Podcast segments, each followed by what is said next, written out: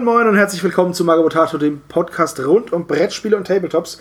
Heute mit dem Stammtisch August und einer besonderen Aufnahme. Vielleicht hört man es schon an der Tonqualität, aber wir sitzen heute in einem Raum tatsächlich. Ja, und sind nicht live. Wir sind nicht live, auch das ist äh, neu. Wir haben nämlich jetzt an dem Wochenende, in dem wir das aufnehmen, unser Teamwochenende. Ein paar sind schon im Bett, ein paar sind schon nach Hause gefahren jetzt und wir sitzen jetzt noch abends zusammen und wollen euch den Stammtisch aufnehmen. Und wir, das sind einmal der Hannes, Yeah. der Steven Moin, moin. und ich, der Sebo. So, wir haben uns ein paar Themen überlegt. Aufgrund der, äh, des, des Aufnahmeplatzes, wir sitzen nämlich hier in so einer wunderschönen, gemütlichen Sitzecke, haben wir jetzt gar keine Möglichkeit, was zu malen, aber dafür viel mehr Möglichkeiten, was zu trinken. Genau. Wir trinken eigentlich alle drei dasselbe, nämlich jeder ein schönes Glas Wasser. Es ist zumindest durchsichtig. Genau, das Äh, Glas. Es ist Gin Tonic und wir hoffen mal, dass wir uns nicht zu sehr oder zu schnell zu sehr beklingeln. naja, ich habe gestern ja bei Schläferz ein, zwei, drei bisschen gebechert. Und ich bin auch deswegen heute gar nicht so in Trinklaune. Ich mache das eigentlich nur für euch, liebe Hörer, Ja, natürlich, Gin Tonic klar. zu trinken, damit bist- ihr auch wieder den gewohnt guten Qualität-Content bekommt. Ja, du bist ein Engel. Ja, ich bin selbstlos wie Mutter Teresa. Und ich habe schon richtig krachen lassen. Ich habe schon sechs Radler hinter mir. Ja. Gut, was haben wir uns denn rausgesucht? Äh, Wir haben jetzt keine großartige Überleitung. Ich würde sagen, fangen wir mit einem GW-Thema an, oder? Ja klar, Da haben, wir nämlich, immer. da haben wir nämlich zum einen mal, unsere News sind übrigens äh, wie immer vom Brückenkopf gerippt. Vielen Dank dafür. Genau, vielen, vielen Dank.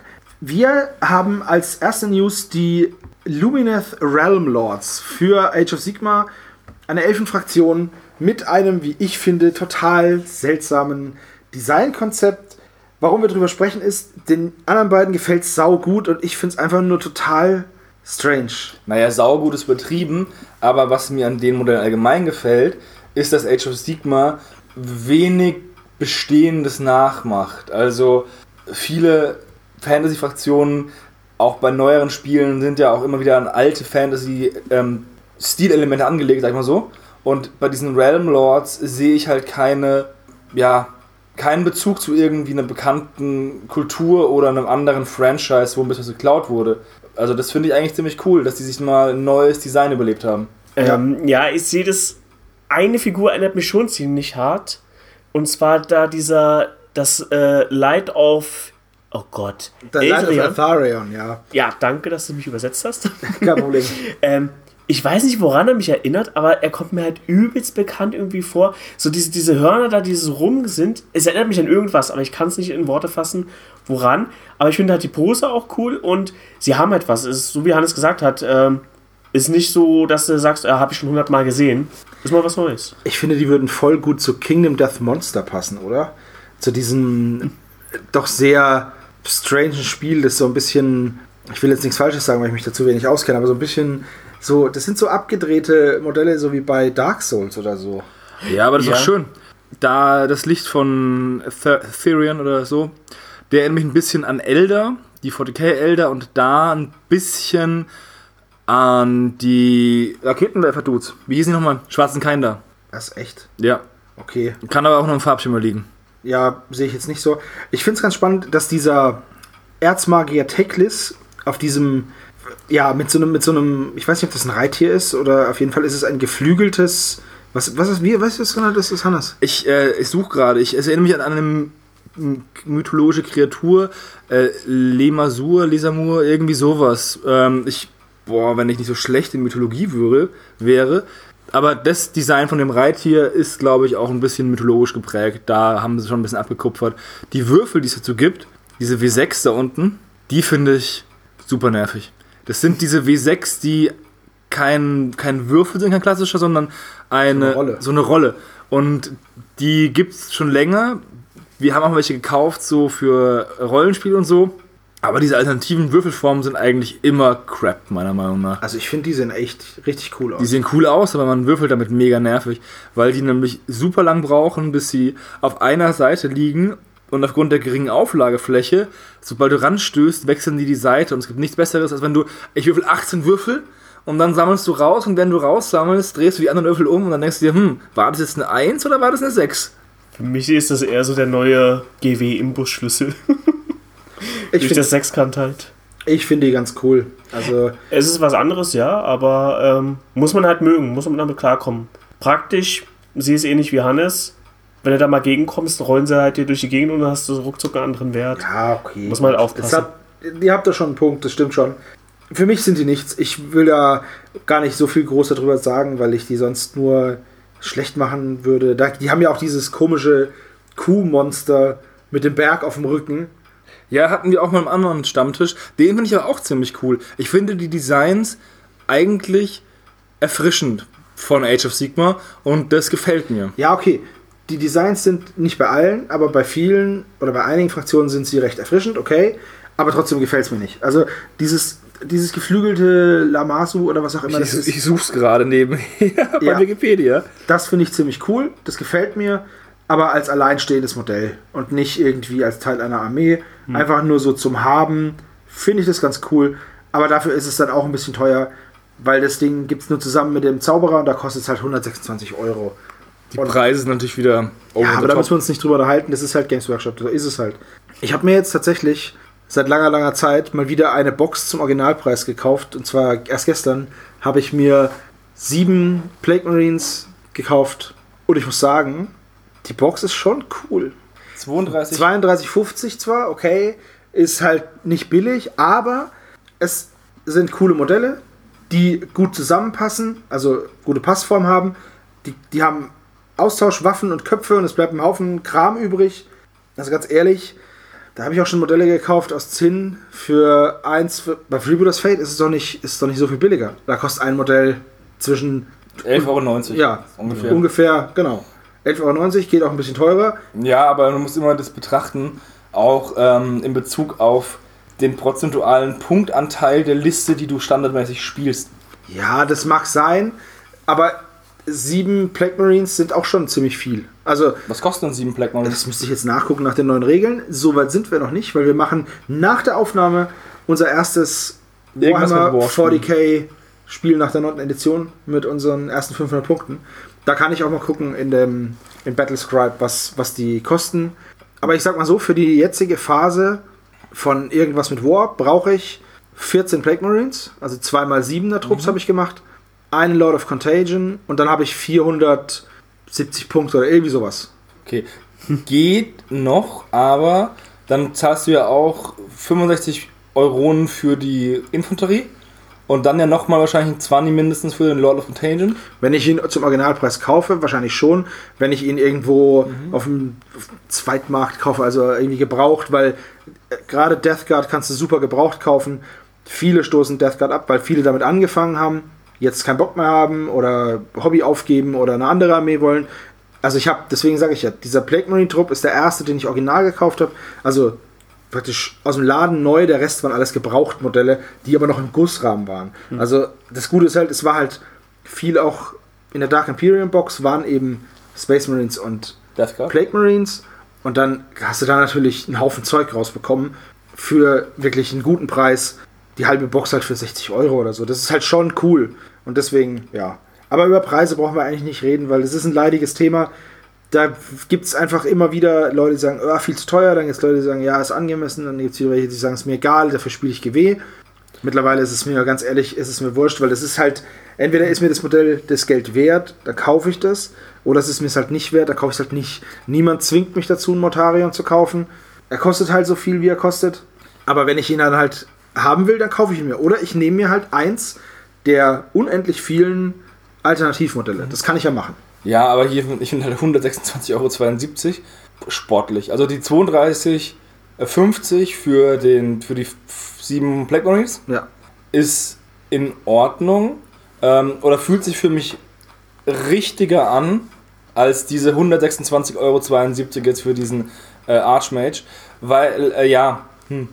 im Endeffekt kommst du bei diesem Hobby im Verhältnis zu Zeit und Box ja immer eigentlich gut weg, weil du sitzt jetzt, sagen wir mal, drei Stunden an jedem Marine, und dann sind es 21 Stunden, die du allein fürs Bauen und Bemalen aufwendest. und dann hast du ja noch kein einziges Spiel gemacht. Wenn du jetzt dann rein theoretisch nochmal 20, 30 Stunden mit denen spielst, dann hast du 50 Stunden für 32, 50, ne? Und hast dann nicht mal einen Euro Spaß, den dir die Modelle gebracht haben, pro Stunde. Das ist schon ein guter Schnitt, so kann man es ja auch sehen, ne? Trotzdem irgendwie finde ich das krass teuer. Ich finde das lustig, wie du da rechnest. Ich sehe halt Figuren, finde die geil, kauf sie. Ja. Das finde ich ganz einfache Rechnung. Ich muss da nicht groß rumüberlegen, egal was jetzt kostet, wenn es mir gefällt, dann hole ich es. Wenn's, wenn ich sage, okay, es ist mir zu teuer, dann hole ich es halt nicht. Dann schaue ich, ob ich irgendwo Gebrauch kriege oder so. Ich mache da nicht so eine Wissenschaft draus. Ja. Aber äh, ich würde noch auch mal diesen anderen Aspekt, Ja, klar, Den, den, ist Spaß, den Spaßkoeffizienten. den, den äh, Spaß pro Zeit mal Aber Geld koeffizienten. Wir haben, vorhin, wir haben uns vorhin Themen rausgesucht und weil ihr gerade sagt, ja, Preis ist okay und Spaß und tralala, dann habe ich jetzt mal eine Frage. Bandai bringt zwei neue Space Marine Actionfiguren raus. Einen Imperial Fist und einen Salamander. Es gab vor einem Jahr schon einen äh, Ultramarine, so einen Intercessor. Das ist ein Ultramarine Ja, okay, gibt. aber es war, es war ein Intercessor und der hat 100 Dollar gekostet. Da habt ihr beide gesagt, voll okay. Ja. Es ist eine Actionfigur mit über 50 Gelenken, die man für alle Posen benutzen kann. Aber warum sagt ihr, der Huni ist okay, aber der andere Huni für das Viech, für das Modell, mit dem du ja tatsächlich was machen kannst auf dem Spieltisch, das ist nicht okay. Also, dazu möchte ich noch sagen, das eine sind 100 Dollar, das heißt, es sind vielleicht 80 Euro. ähm, also, es ist. Ja, das ist okay, ist okay, ja, okay. Das ist der erste Punkt, das heißt, der Preis ist ein bisschen niedriger. Aber es ist halt eine Actionfigur. Ja, ich habe hab, hab aber nicht gesagt, der Preis ist voll okay, sondern wir haben die Marines angeschaut, die neuen, die kommen, und die sind erstmal irgendwie nur sieben Tage erhältlich. Genau, ab, das, das muss man noch dazu sagen, ab dem 12. September sind die bestellbar, eine Woche lang und made to order. Also wer einen bestellt oder ich weiß nicht, wie viele man da bestellen darf, aber wenn du einen bestellst, dann bekommst du auch einen. Also es ist nicht so, dass du leer ausgehst, wenn du, wenn du jetzt halt irgendwie, keine Ahnung, nicht in den ersten 10 Minuten einen kaufst, so wie es bei der Indomitus-Box anfänglich ja auch ausgesehen hat. Kann man auch was, noch drüber was reden. sich ja dann, was sich ja Genau. dann geändert hat, Gott sei Dank. Ja, Nee, also, also die Sache war die, wir haben zuerst ähm, diesen ganze Aufmachung angeschaut, eben wie groß das Modell ist, wie viele Gelenke es hat, dass es eine limitierte Edition ist. Und in dem Moment dachte ich, boah, da kostet das Ding bestimmt irgendwie 200 Euro.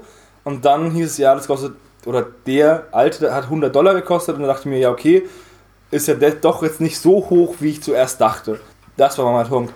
Ähm, ja, das ist halt ein Sammlerobjekt, ne? Und diese, ich persönlich kaufe mir sowas nicht, ich stelle mir auch sowas nicht hin. Ich verstehe auch nicht die Leute, die sich diese Bubblehead-Figuren, so Soda-Pop-Figuren oder wie die heißen, Verstehst du mich nicht? ja, die die kaufen, verstehe ich nicht. Die stehen halt in ihren Boxen rum und gucken mich dumm an und kosten halt auch irgendwie aber ich habe He-Man, 25 Euro pro, pro Ding. Hab, ich, ich gebe dir aber recht, ich verstehe das auch nicht, aber das ist halt so auch so ein Sammelhobby. Ist jetzt nicht meins, weil ich damit nichts machen kann. Und ich habe aber zum Beispiel He-Man als, als Aber den hast du geschenkt den habe bekommen. ich geschenkt bekommen. Das war ein cooles Geschenk, darüber habe ich mich sehr gefreut. Aber ja, also ich würde mir jetzt keinen kaufen. Mhm. Wenn mir das einer schenkt, finde ich das ganz cool. Aber ich hatte zum Beispiel mal einen in meiner Lootbox. Das war äh, Ygritte von, von Game of Thrones, die habe ich auf Flohmarkt verkauft. Also das war jetzt keine große Sache. Popfangs, hier heißen die. Ach, Pop-Funko heißen die. Okay, wir haben gerade aus dem Off einen Zettel reingereicht bekommen, der gesagt hat, wie die Figuren richtig heißen. Dankeschön an unsere bezaubernde Assistentin Michelle. Ja, sehr gerne.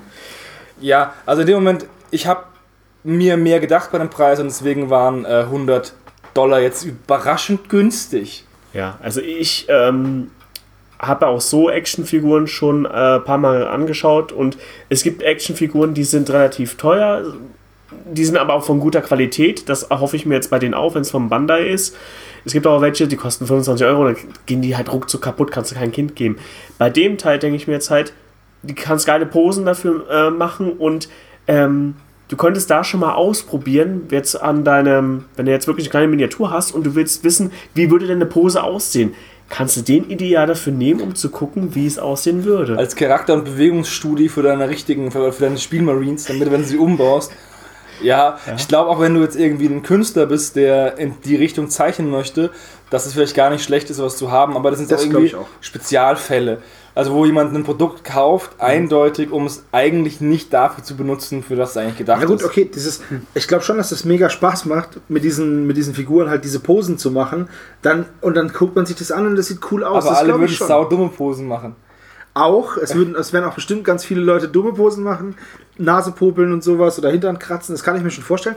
Aber ich finde es auch so zum, würde man jetzt mir das Ding geben, könnte ich mich da bestimmt locker eine halbe, dreiviertel Stunde beschäftigen, dem Typen irgendwelche coolen Posen machen zu lassen. Ja, was wiederum einen Koeffizient pro Stunde bringt, der immer noch beim Normalpreis ist. Oh nein. Da sind die Marines viel besser. Ja, ich bin ja kein Fan von, von so Rumstehdingen. Steh rumchen. Ja, Ja. aber das hat ja jeder seine anderen Ja. Vorlieben. Ich habe ja zig Batman-Figuren, die wirklich nur rumstehen. Vorteil ist, ich muss unten drunter nicht Staub wischen. Aber oben drüber halt. Ja, das allerdings, der eine dem- schon echt Spendenweben. In dem einen, also dadurch, dass du das hinstellst, vergrößerst du ja nur die Fläche, die du hast, die einstauben kann. Ja, das stimmt schon irgendwo. Aber man schaut es halt gerne Das an. stimmt nicht irgendwo, das stimmt zu 100 Prozent. Ich kann das mathematisch nachrechnen. Nein. Ähm, aber GW ist auch echt sehr kreativ, wenn es darum geht, die Lizenzen 2, 3, 4 und 5 zu verwerten. Ne? Also die bringen ja echt alles raus. Ich warte noch auf die Space Marine Lunchbox. Die aber gibt's Bestimmt schon. Die würde ich mir kaufen. So ein Space Marine Helm, den du so aufklappen kannst. ja. Ich warte auf den Space Marine Freizeitpark. ja. Wow, das wäre halt super. Disneyland, the happiest place on earth. Warhammer 40k World, the grittiest place on earth. Wo wir gerade dabei sind, bei Verwurstungen, wir sind noch nicht durch mit dem GW-Block, denn es kommt ein neues PC, Xbox, Playstation, ein neues Videospiel. Und zwar Necromunda. Necromunda Underhive Wars heißt es. Underhive Ja, Wars, ja. Underhive Wars, stimmt. Genau. Äh, Steven, du bist da ja absoluter Fan. Erzähl mir was drüber. Ja, Fan ist jetzt übertrieben. Ich habe es halt direkt vorbestellt. Ja, Ich dachte, ich dachte, no Pre-Order. Ja, macht man ja nicht. Nein, also ich habe mir die Entwicklung mit angeguckt. Ich mag das äh, Brettspiel sehr, habe ich ja durch euch beide kennengelernt damals und habe auch das neue ähm, Tabletop mir halt geholt. Hab's aber leider noch nie wirklich gespielt. Ähm, ich weiß nur, dass man in dem Brettspiel selber jetzt, beziehungsweise Entschuldigung, Tabletop, ist es am Anfang erstmal zweidimensional. Das kommt erst mit dem zweiten Regelwerk, dass es wirklich Genau. dreidimensional wird. Das fand ich ein bisschen schade. Ähm, aber da ich ja eh noch nicht fertig bin, macht es erstmal noch nichts. Und da ich so wenig Zeit finde, meine Figuren fertig zu bemalen, ähm, ist es halt eine schöne Alternative, wenn ich das Ganze halt digital spielen kann und auch mit euch, da wir ja Raum, äh, räumlich schon ein bisschen getrennt sind. Und ich wollte es mir einfach mal anschauen und würde dann auch später äh, gerne so einen kleinen Blog-Eintrag dazu schreiben, wie ich das Spiel finde. Und wenn ihr auch Interesse habt, dann könnt ihr auch euren Senf dann noch mit dazugeben. Aber ja, ich bin gespannt. Ja, ich auch. Wir haben uns ein paar Trailer angeschaut, wir haben uns ein paar Videos angeguckt und haben Bilder angeschaut. Es ist vorneweg erstmal vom selben Hersteller wie Entwickler. oder Entwickler wie auch Mordheim. Rogue Factor war das. Rogue Factor ist es und Genau. der Publisher war Focus Interactive. genau. So, das ist gut. Die harten Fakten weiß ich nämlich nicht. Ich finde, man sieht auf jeden Fall den, das, dieses Grundgerüst, was auch schon bei Mordheim da war. Diesen Anklang gerade bei der Charakterentwicklung Genau. oder beim Charakterdesign. Die Grafik ist natürlich äh, um Längen besser. bisschen aufgebohrt, ja. Es ist auch im Vergleich zu Mordheim viel farbenfroher. Also Mordheim ist sehr, sehr trist. Aber was Mordheim für einen Vorteil hat, die haben mehr Fraktionen zur Auswahl. Bei Mordheim gibt es ja die Imperialen, die Skaven, äh, die Chaos, dann gibt es noch die Untoten und die Sigmariten und die Vampire Dämonen. gibt es auch noch. Das sind die Untoten. Die Vampirjäger, glaube ich auch. Ah, noch. genau. Ja. Genau. Und hier gibt es erstmal nur die Escher, die Goliaths und die Orlocks. Also mit Orlok und Goliath sind es ja die klassischen Necromunda-Gangs, die waren ja auch jeweils in dem, in dem allerersten Grundspiel drin. Und die Escher, die Frauenfraktion. Es ist schade, weil ich finde nämlich die anderen Fraktionen, die sie rausgelassen haben, wie äh, Vanzar und auch Delacque, Delacque, Delacqui, Delac, die, wie, die, wie immer die Glatzköpfe mit den, mit den Ja. Mänteln. Riddick und seine Gang. Genau. Die finde ich eigentlich vom Design her und vom Hintergrund cooler. Aber die haben es nicht geschafft, oder noch nicht geschafft. Vielleicht gibt es dann auch wieder Also einen DLC, wo man die dazu kriegt. Aber Abitus ist ja auch nicht drin. ja, aber die sind ja auch normalerweise. Ja, aber das waren ja, die kamen ja auch damals erst mit den Erweiterungen. Während, also die Outlaw-Box war ja die, wo dann diese Scabies kamen. Das war ja eine eigene Box. Ja, schon. Und in den Grund, die Grundgangs waren halt die Gangs. Kador ist ja auch nicht drin, die, äh, Genau, die Kapuzenträger. Genau. Und die Redaktionisten sind auch nicht die waren aber, kamen auch erst später, aber das waren ja die ersten fünf Gangs, die rauskamen. Und ich finde halt, oder sechs Gangs, die rauskamen, und ich hätte es schön gef- gefunden, wenn die auch alle drin wären. Ich finde es halt einfach nicht cool, muss ich ganz ehrlich sagen, wenn bei Videospielen, die auf sowas basieren oder auch bei Battlefield, wo Erster Weltkrieg ist, Ja. und dann beginnst du nur mit den Deutschen und den, ähm, den Amerikanern und dann kommen die Franzosen in einem DLC und muss man Nee, das, 20 war, das war, du meinst jetzt nicht Battlefield 1, sondern Battlefield 5. Battlefield 5 Wo du am Anfang wirklich nur Deutsche gegen, gegen Briten und Amerikaner Ja. hast. Und ja. dann kommt halt irgendwie gedauert, Und dann kommt halt einfach äh, eineinhalb Jahre später kommt halt ein DLC mit, was ja auch wieder 20 Euro kostet mit den Franzosen. Dann denke ich mir, das ist einfach nur eine Preiserhöhung des Spiels, indem man, indem man dir einfach nicht von Anfang an das volle Produkt gibt. Weil ich, was bringt denn dir einen Weltkriegsshooter, wenn eigentlich die, die Hauptfraktion, die andere Hauptfraktion, nämlich die Franzosen, nicht dabei sind? ja, es gab ja auch die Russen nie. Ja, das sind ja, das sind ja die, die, die dass, die, dass die Amerikaner dabei sind, ist halt wieder so eine Sache für den amerikanischen Markt. Das, ja, das, das kann schon So. sein. Und das ist halt einfach super nervig und es nervt mich. Die haben jetzt gesagt, es gibt in dem Spiel keine Microtransactions, das finde ich schon mal gut. Also wir sind jetzt wieder bei Necromunda. Genau, wir sind bei Necromunda. Aber dass es halt nur diese drei Gangs gibt und die anderen drei, vier coolen Gangs, die im Grundspiel damals dabei waren, einfach rausgeworfen sind. Klar, wenn die, wenn die dabei wären und irgendwann käme halt irgendwann so ein Law and Order Paket mit Abitis oder ähm, mit diesen Prädatoren oder so so ein Outlaw Package mit den Scabies und vielleicht den, mit diesen Monstern, die es noch gibt. Ja, schön und gut.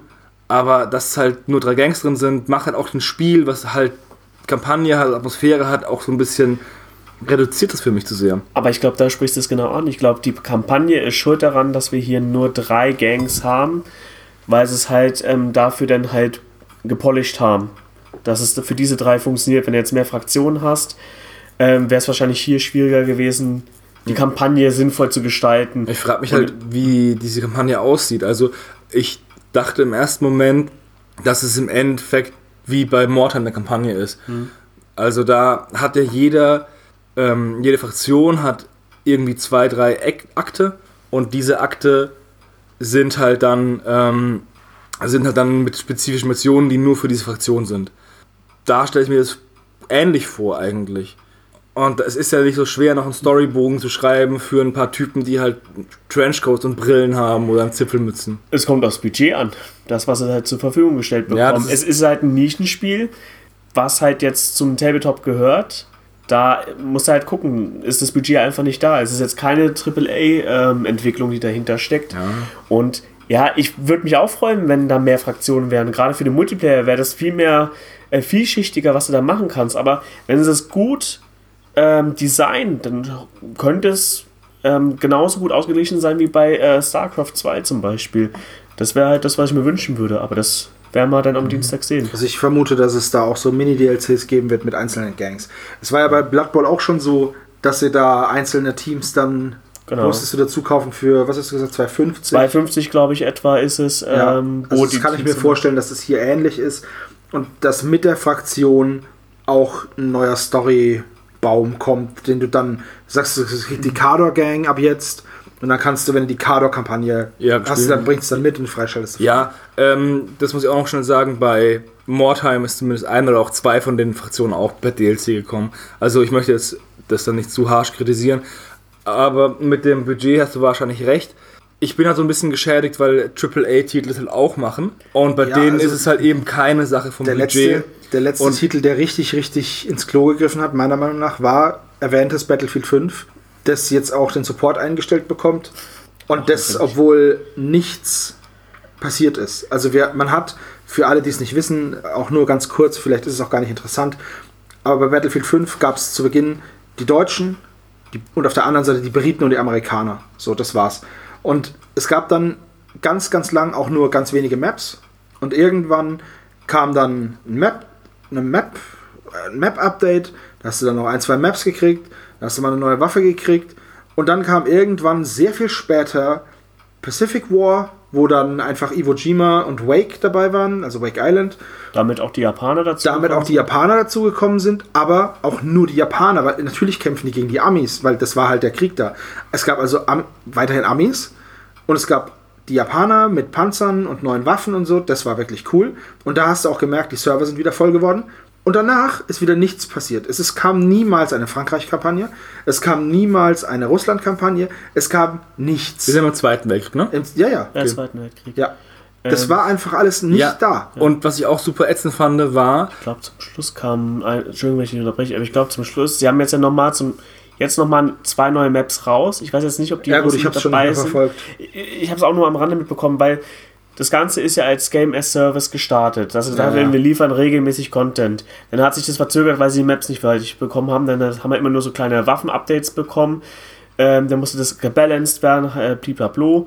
War alles nicht so geil. Und jetzt zum Schluss, die Ma neuesten Maps sollen richtig gut sein. Das Problem ist nur, es interessiert keinen mehr, weil die Spielerschaft sagt, ey, ihr habt uns jetzt so lange verarscht, was sollen wir jetzt damit denn Ja, vor noch? allem, es ging ja jetzt auch schon, wann kam Battlefield 5 raus? Vor zwei Jahren. Ja, lustig. Komm. Ja, ja, so. die Sache ist auch Ah, ist die, halt einfach durch. dass die Maps scheiß vom Design waren. Also es gab Maps, die waren in verschiedenen Spielmodis nicht sinnvoll spielbar für eine Fraktion. Da gab es diese Wüstenmap, wo man diese Das ist Karte. Battlefield 1. Ja, egal, aber das ist auch ein, auch ein Problem beim Map-Design gewesen. Ja, fand ja. ich. Ja, das, Oder, das ist aber das richtig. mit der Brücke und dem und diesem Sumpfgelände war doch wiederum, war das auch Battlefield 1? Ich, meine Erinnerung verschwimmt.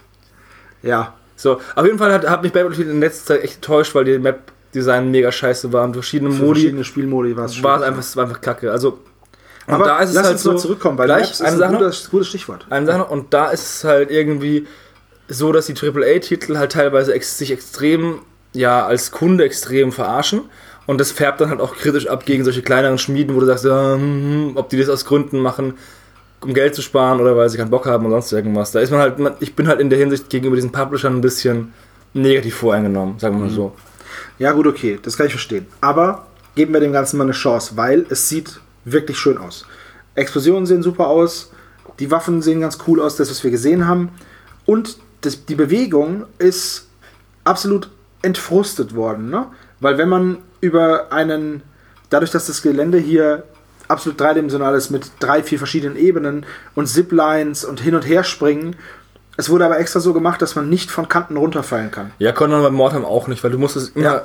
gezielt auswählen, springen oder runterspringen. Das finde ich sehr angenehm bei solchen Spielen. Es gibt nichts Nervigeres, als wenn man mal aus Versehen kurz. Daneben tritt. Ja, erinnert, erinnert euch noch daran, als wir zusammen God of War gespielt haben? Ah, in deiner, dieses Ding in der Kathedrale. das war noch in deiner, in deiner allerersten Wohnung.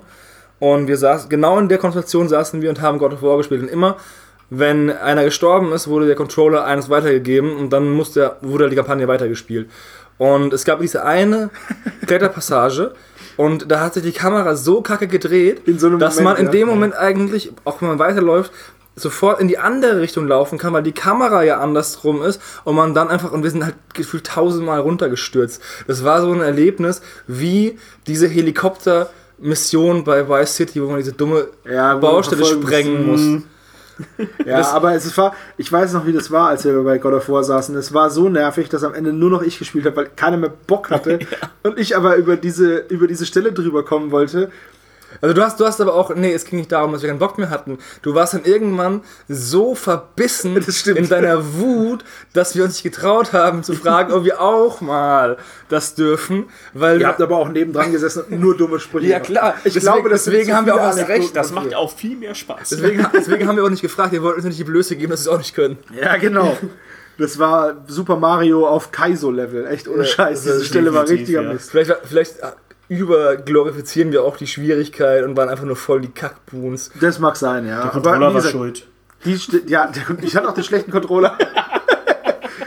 Nein, egal. Also, äh, was wollen wir zu Underground und Underhive War noch sagen? Dass wir vielleicht mal, wenn wir das spielen werden, dass wir das vielleicht auch streamen. Also wir wollen ja noch ein bisschen, auch ein paar, bisschen digitalen Content machen, weil der Talisman auch ganz gut angekommen ist. Und dass wir vielleicht da wir auch mal einen Blick drauf werfen und vielleicht mal die ein oder andere Also, ich werde es auf jeden Fall Runde spielen. Ist auf jeden Fall vielleicht nicht so was, wo man mal zugucken kann, ne? aber auf jeden Fall geben wir ihm eine Chance und spielen mal gemeinsam. Und vielleicht streamen wir es dann auch mal über Weil Discord das oder Coole Twitch. ist halt, das Coole ist halt, dass man die Kampagne, das haben wir noch gar nicht gesagt, im Koop spielen kann. Genau. ja. Man kann dann wahrscheinlich einen Gänger oder so übernehmen oder zwei, Das- drei. Müssen wir mal gucken. Also die, ich habe es so verstanden, dass äh, diese Kampagne ja drei Gangs betrifft und ich glaube, jeder spielt dann eine Gang. Ach so. So, so, so kam es für mich rüber. Erinnert ihr euch noch an. Ah, es gab mal dieses ultra coole Spiel Alternative History, wo die Russen an der Ostküste landen und Amerika ähm, einnehmen im Zweiten Weltkrieg. Und da hat man Ah, nämlich. Homefront. nee, nee, nee, das war- das hieß Nee, anders. das, hieß anders. Also, Ähm, und es war auch ein Strategiespiel. Ein echter Strategiespiel. Und du hast auf der einen Seite die Amerikaner gespielt und dann hat es mitten in dem Kampagnenmodus zu den Russen gewechselt. Und das war richtig. World of War war das? Irgend, Nee, irgendwie sowas. World at War oder irgendwie so. Genau, World at War. Und das war richtig cool, weil du hast eigentlich beide Fraktionen gespielt und du wusstest jetzt, ähm, und du wusstest jetzt, ähm, oh, ich habe jetzt super cool mit den Russen gespielt. Mal schauen, was für eine Kacke ich jetzt vielleicht spielen muss, wenn ich die Amerikaner spiele. Und das war ein richtig cooles Konzept. Und vielleicht ist es dann auch so. ja gut, ich bin mal gespannt. Es ist, gefällt mir auch so ganz gut mit den mit dem, mit dem Hard, das finde ich ganz gut gemacht. Das erinnert mich, wenn man auf jemanden zielt, dann wird, es, wird er so schemenhaft dargestellt. Ich finde, das erinnert mich voll Fallout. an Fallout. Ja. Aber richtig. Es fehlt nur noch die Prozentwahrscheinlichkeit zu treffen. Aber das ist auch bei XCOM so, oder?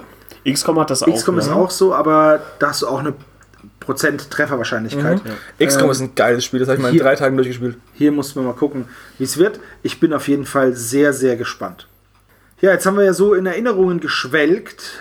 Ja, Dann mit einem kommen wir guten doch Glas Gin Tonic kann man das auch gut machen. Ja, genau. Dann kommen wir doch einfach mal zu einem weiteren Erinnerungsthema.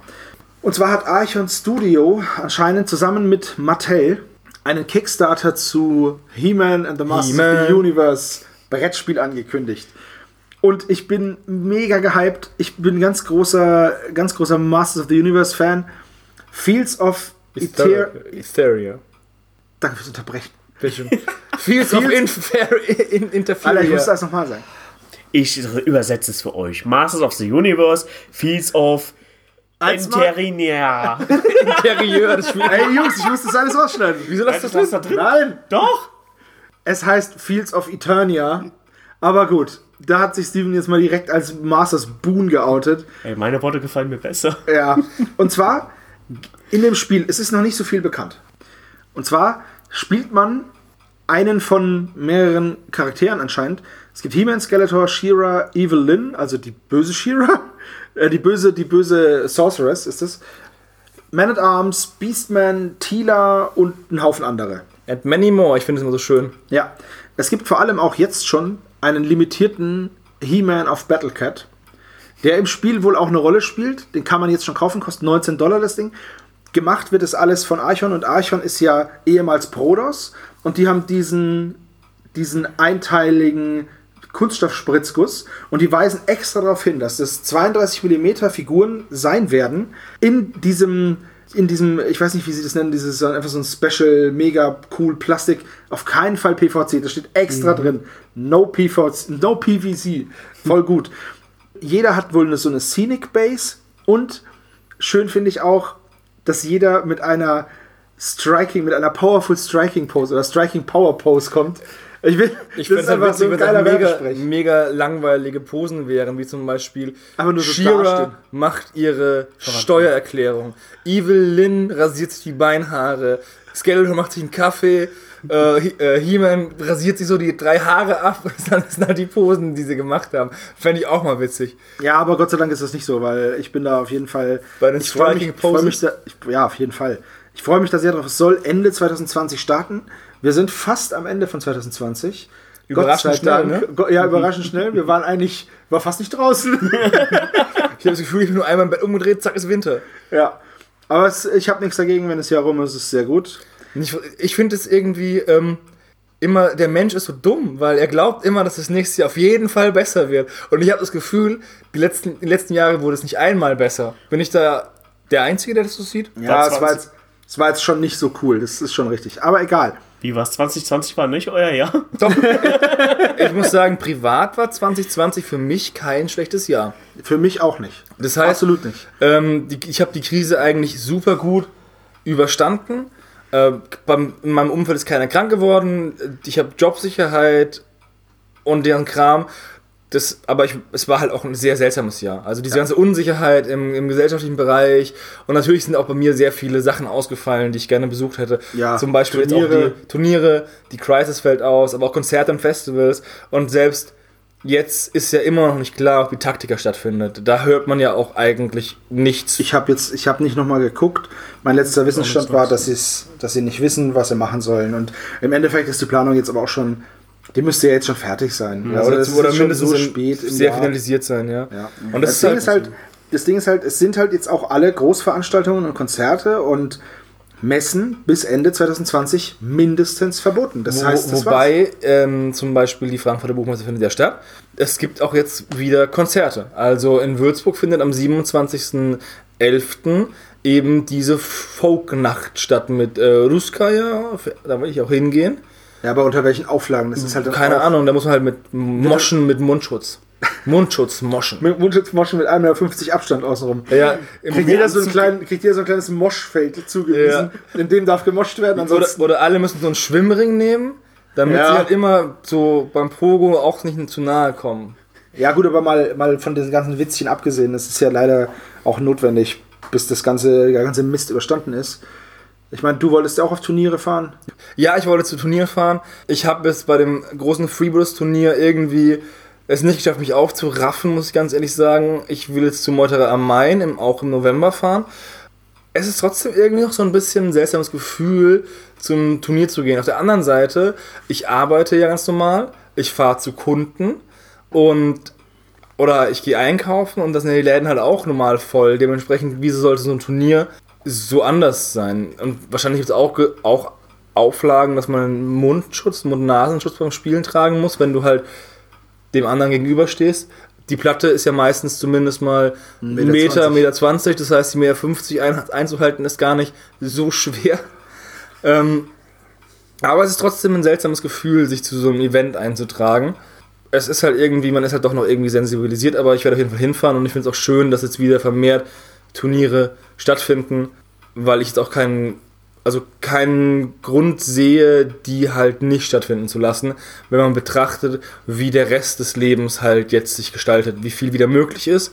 Und da sind Turniere halt ein Teil davon, meiner Meinung nach. Ja, ich das heißt, man kann die stattfinden lassen. Ja, ma- solange man halt diese Auflagen einhält. klar. Weil das ist halt wichtig, die zeigen die, die,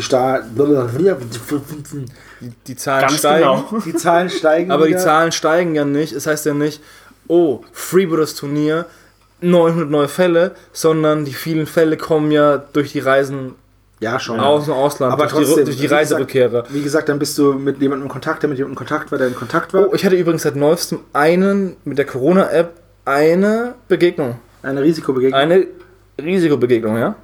Krass. Ja. Hatte ich nicht. Aber da muss man auch dazu sagen, du wurdest auch getestet. Ja, ich war die Woche, letzte Woche krank, aber und ähm, war halt krankgeschrieben, Erkältungssymptome. Und normalerweise hätte ich mich einfach ins Bett gelegt und hätte ausgeschlafen, aber bei Corona-Zeiten bin ich zum Arzt getigert, habe mir so ein ultra unangenehmes Stäbchen sehr tief in den Hals stechen lassen. Und dann 24 Stunden kam halt der Befund, dass ich negativ getestet wurde, was auch irgendwie logisch war, weil ich auch keine Risikobegegnung hatte. Ich habe mich irgendwie angesteckt an dem Wochenende, als wir im Zoo waren und äh, mit Affenfieber. Ich saß zu lange neben Sascha. ja, aber nichts dergleichen. Jetzt mache ich mal eine galante Überleitung. Beim Master of the Universe Brettspiel gibt es einen Castle Grayskull Würfelturm. Mic Drop. Beste Überleitung ever, nämlich gar keine. Ich wollte nur noch mal ganz kurz darauf zurückkommen. Ja, ja. Es gibt noch keine genauen Daten, wann das alles läuft, aber ich werde mir das auf jeden Fall anschauen. Ich bin auch Man soll gespannt, was nämlich- für ein Spielmodus es ist. Genau, ich bin, da bin ich auch gespannt, um was es geht. Das Einzige, was man hier halt lesen kann, ist, dass man halt irgendwie über, über, über Felder und, und Berge und durch Sümpfe muss und an diesen ganzen Stationen vorbeikommt, die man halt auch aus der TV-Serie anscheinend kennt. Diese ganzen ikonischen Dinger. Also ich vermute mal, dass man auch bei, bei Snake Mountain vorbeikommt. Und da bin ich schon sehr gespannt drauf, wie das alles umgesetzt wird. Auch auf, die, auch auf die Modelle bin ich gespannt. Wie gesagt, es gibt diesen einen He-Man auf Battlecat schon zu kaufen. Und ich bin hart am überlegen, ob ich mir den kaufen soll oder nicht. Er ist limitiert auf 9000 Stück. Oder irgendwie so. Also ich würde ihn jetzt kaufen. Sicher, sicher. ähm, wahrscheinlich ist es ein Eurogame und du musst wahrscheinlich Holz und Lehm und Steine sammeln. Wahrscheinlich. Und dann einfach tauschen. Und dann baut jeder irgendwie so eine, so eine seinen politischen äh, Kraft aus und dann irgendjemand hat dann das meiste Geld und der gewinnt dann. Das ist, glaube ich, der Spielmodus, bin ich mir sicher. Es soll wohl auch noch Future Releases geben. Skeletor auf Pantor zum Beispiel.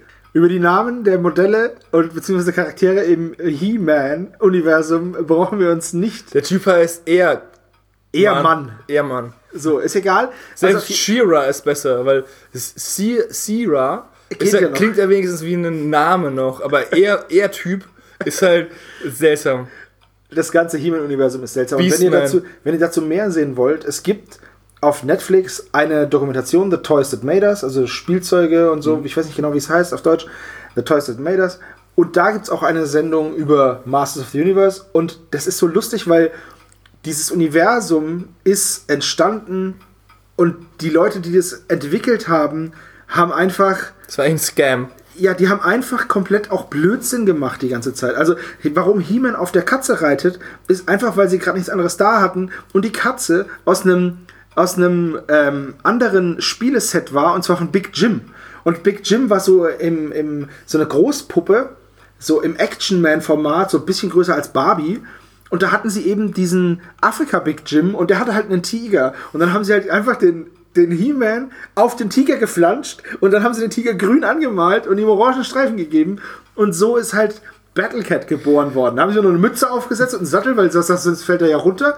Und zack, Das ist halt auch so witzig, wie sie halt gemeint haben, zu dem einen, wir haben Spielfiguren und zu dem anderen, wir haben eine Serie und wir würden gerne zur Serie Spielfiguren machen und die anderen haben gemeint, wir haben äh, Spielfiguren, wir würden gerne eine Serie machen dazu. Ja, es und im war- Endeffekt hatten sie nichts von beiden, aber Naja, es beide war, hat geklappt. genau, es war, es war so, dass sie halt diese Idee gepitcht haben und immer wieder den Producer, ja, wie, wie sollt ihr denn, wie wollt ihr denn die Geschichte hinter den Figuren erzählen? Und dann haben die dem gesagt, ja, wir haben einen Comic.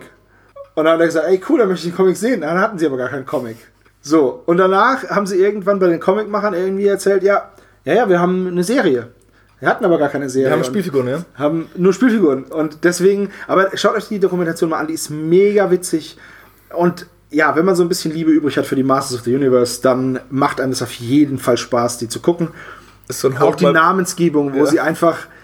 Also die wollten, es gibt diesen Meerman, also den Meermann, da haben sie halt echt überlegt, ob sie ihn Seaman nennen. Und also lauter so Sachen, ne? Das ist eigentlich, ist das Ganze nur so ein Hold my Beer Moment im Spielzeugdesign. So ein bisschen, so ein bisschen schon, ne? Aber ist ja gerade so der Trend, irgendwie so Lizenzen für Brettspiele zu machen. Ne? Ja. Also He-Man ist jetzt nicht so ganz meins, habe ich nie geguckt als Kind. Aber ich habe jetzt ja schon, äh, Dark Souls kam ja vor ein paar Jahren raus, dann Horizon, Zero Dawn jetzt bei den, äh, um bei den Playstation-Spielen mal zu sein. Dann, äh, ich fände es mal cool, wenn jemand mal einen Saber Rider machen würde. Ja, das wäre schon sehr, sehr cool, aber. Oder stell dir mal vor, ein Power Ranger. Gibt's, gibt's schon ein Power Ranger Brettspiel? Muss man googeln. Echt? Keine Ahnung, aber ich glaube, wir können Also Turtles gibt es auf jeden Fall schon. Das habe ich schon gesehen. Und ich, also es gibt, man müsste das mal nachgucken. Es gibt bestimmt hunderte äh, Brettspiele zu alten Serien. Also Gummibärenbande gibt es noch nicht und Darkwing Duck bestimmt auch noch nicht. Ja, aber bei den Turtles, welcher Turtle wär- wärt ihr? Michelangelo. Michelangelo ist der Das ist Party. ein Party-Dude. Donatello.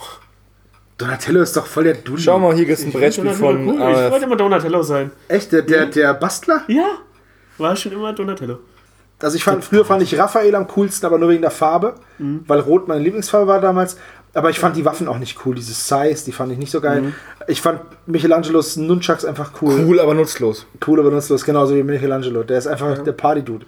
Wenn man die, wenn man die Original-TV-Serien das Intro hört auf Englisch, dann ist einfach der Satz Michelangelo is a the Party party Dude. Und dann schreit er im Hintergrund Party. Das ist einfach göttlich. Auf der, auf der einen Seite, wir haben nämlich, ich war nämlich eigentlich today's years old, als ich endlich mal nachgeschlagen habe, was die im Deutschen singen, wenn Ja. Splinter dieses, durch diesen, dieses Holz zerschlägt. Der sagt dann nämlich, da fliegt ihr auch das Blech weg. Und ich habe das noch nie verstanden. Wir haben da immer äh, Splinter gesungen. Stimmt, ja. Und er singt aber, da fliegt ihr ja das Blech weg. Aber das hat niemand verstanden. Das, hat, Das habe ich extra gegoogelt. Ich saß, in der, ich, ich saß am Mittwoch zu Hause und habe das extra gegoogelt. Stimmt, ja. War ich dabei. Für mich war es auch komplett neu, dass es, dass es das heißt. Was für mich aber auch neu ist, ist, und das ist jetzt ein kleiner Bruch, weil wir haben jetzt eigentlich keine große News mehr, was wir, über was wir reden wollen, ein Thema haben wir euch noch mitgebracht und zwar Mehr als eins. die Entwicklung oder mehr als eins, aber wir haben jetzt noch ein großes Thema, das uns interessiert oder wo wir gerne mal drüber reden wollen, weil wir in den letzten Tagen schon drüber gesprochen haben. Und zwar die Entwicklung eines eigenen Malstils. Weil ich habe nämlich gemerkt, nach 20 Jahren im Hobby habe ich keinen.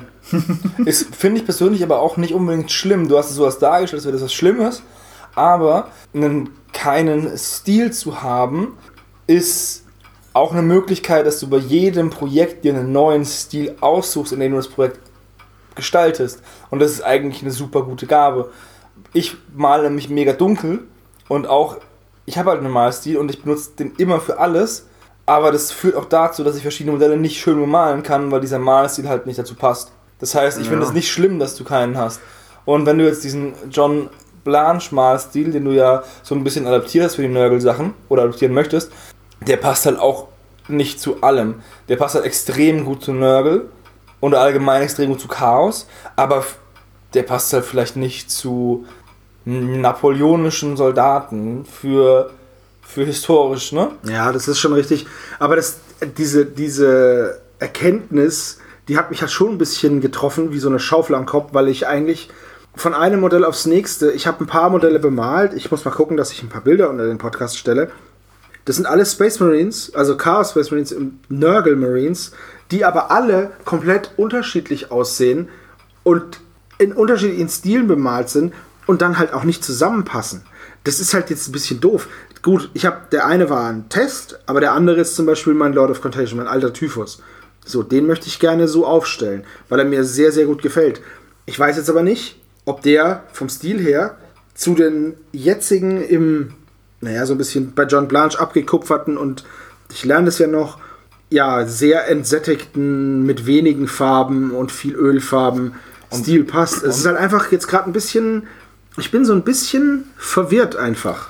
Ja, also es gibt auf jeden Fall nichts Beschisseneres, als den Stil zu wechseln während eines Projektes und Ja. dann festzustellen, oder man arbeitet so lange an einer Armee, was ja bei 40k jetzt auch nicht unbedingt ungewöhnlich ist, und verbessert sich im Malstil und dann malt man seinen 70. Marine an und stellt fest, wow, der erste sieht aus, als hätte man mir die Hand gebrochen, ich hätte mir die gebrochene Hand gemalt und dann denkst du dir, okay, jetzt kann ich die ersten 30 nochmal anmalen, damit die zum Rest passen. Ja, das hast du ja durchgemacht. Ne? Ja, ich habe sehr viele alte imperiale Prätorianer, die sind einfach nicht schön bemalt und ich habe die dann einfach nochmal, ich habe die aber nicht entfärbt, sondern weil ich habe so verdammt viele von denen, dass ich einfach andere angemalt habe. Aber man merkt halt richtig bei denen den Unterschied und ich kann die nicht nebeneinander aufstellen. Oder ich, ich natürlich kann ich das, mich hält niemand davon ab, aber ich möchte das halt nicht, ne? Sondern ich würde die dann halt nochmal neu bemalen. Und es ist halt super nervig eigentlich. Oder du lässt sie drin und sagst dann einfach, äh, die ersten, die fallen, bitte schieß dahin. Ja. Das wäre dann ganz super. Ja. Das ist auch immer dumm, wenn du halt, stell dir vor, du bist ein Space Marine und du bist der Einzige, der nicht bemalt ist. Panic. Und dann merkst du, oh, Spezialwaffe, calm. Aber Spezialwaffen werden bemalt. Ja, aber. Das ist, Aber ich habe es jetzt gemerkt, zum Beispiel, weil du es gesagt hast mit verschiedenen Projekten. Ich habe heute auch noch ein Great War Spiel gemacht, 15 mm, mit meinen Erster Weltkriegs Deutschen. wie ist es denn ausgegangen? Ich habe gegen Franzosen gespielt und es war eine krachende Niederlage für die Franzosen. Aha. Ja, Hast war, du, hast du vielleicht ganz viele Panzer von den Franzosen zerstört? ja, das ist wohl richtig. Also, ich bin noch nicht so ganz dahinter gestiegen, wie ich sinnvoll eine Armee aufstelle bei The Great War. Äh, Was aber sicher ist, ist, dass meine Panzer ziemlich Ich wollte gerade sagen, aber Die Panzer- auf jeden Fall nicht schade sind, ein paar A7Vs mitzunehmen. Richtig, zwei A7 Force dabei gehabt, das war schon ziemlich cool. Wie gesagt, ich habe so eine Starterbox, diese Stoßtruppen, Steiners Stoßtruppen oder wie die heißen. Die ganze Box habe ich bemalt. Dazu habe ich noch einen weiteren A7V, den ich mir mal so gekauft habe. Den habe ich zwar jetzt noch nicht eingesetzt, weil drei Stück ist einfach, ich glaube, ich weiß gar nicht, ob das überhaupt rechtens ist. Also ob man so. Wait, that's illegal. ja, genau. Ist Krieg? Hallo? ja, aber ich weiß gar nicht. Aber die sind schon, die sind schon brutal stark. Also die sind auch viel stärker als die Panzer, die mein Gegenspieler, der Jonas, aufgestellt hat. Also das ist, das ist schon brutal, was die, was die rausballern. Aber da wollte ich ja gar nicht drauf hinaus. Aber ich wollte nur mal sagen, wie krass ich gewonnen habe. Damit Das hast du mich doch, ge das hast du mich doch gefragt. Ich weiß, aber in aller Ewigkeit muss es dem Podcast Ja, okay. werden. Also es war ein, ein, ein guter, großartiger Sieg. Aber das ist gar nicht das, auf was ich hinaus wollte. Ich habe halt gesehen, die habe ich halt nach langer, langer Zeit von Bemalpause angemalt. und die gefallen mir immer noch gut. Es ist 15 mm. Ich habe aber ganz viel mit Kontrastfarbe gearbeitet für die Uniformen und dann auch nur mit wenigen Farben für die Koppeln, diese Schlafsäcke, die die dabei haben. Dann haben die noch so ein paar Tornister und irgendwelche Flaschen und halt die Gewehre. So. Das Ganze dann auf eine helle Erde gestellt, dass es sich ein bisschen vom Kontrast her einfach ein bisschen abhebt. Gefällt mir gut, ist aber auch, weiß ich nicht, ob das jetzt ein Stil ist oder einfach nur eine zweckmäßige Bemalung, weil bei 15 mm gibt es bestimmt Leute, die da mega was rausholen können und deren eigenen Stil man da auch erkennt. Für mich war einfach nur, ich male ja mehr, dass sie fertig ist. Ja, was ist denn, was ist denn für dich die Definition von einem eigenen Stil? Ist das sowas wie, dass du häufig dieselben Farbkombinationen benutzt? Oder ist es zum Beispiel jemand, der harte Kantenakzente macht, harte Kontraste? Ja, genau. Das, ich, das ist, sowas für mich das vermehrte Anwenden von bestimmten Techniken und das mache ich halt nicht. Ich, ich weiß auch nicht, Aber meine doch Herangehensweise ist da Wenn eher so wenn, ein. Das ist doch gut, weil wenn dein Stil ist zum Beispiel, dass du auf alles mit dem Hammer draufschlägst, dann nützt dir das bei Nägeln, ganz klar. Aber wenn du halt irgendwas sägen musst, dann ist halt dein Stil nicht, nicht tragend. Und da ist es auch besser, wenn man flexibel ist. Und das Ja, ist aber ich hätte aber schon gern so. Also, wenn man meine Modelle nebeneinander stellt, dann sieht man halt nicht, dass ich die bemalt habe. Also, das ist jetzt, die sehen halt, ich weiß nicht, die sehen auch so unterschiedlich aus. Von den einzelnen, wenn ich jetzt ein Freebooters Modell anmal, ist der Stil komplett anders, als wenn ich einen Dämon anmal. Und da ist der Stil wieder komplett anders zu einem Charaktermodell.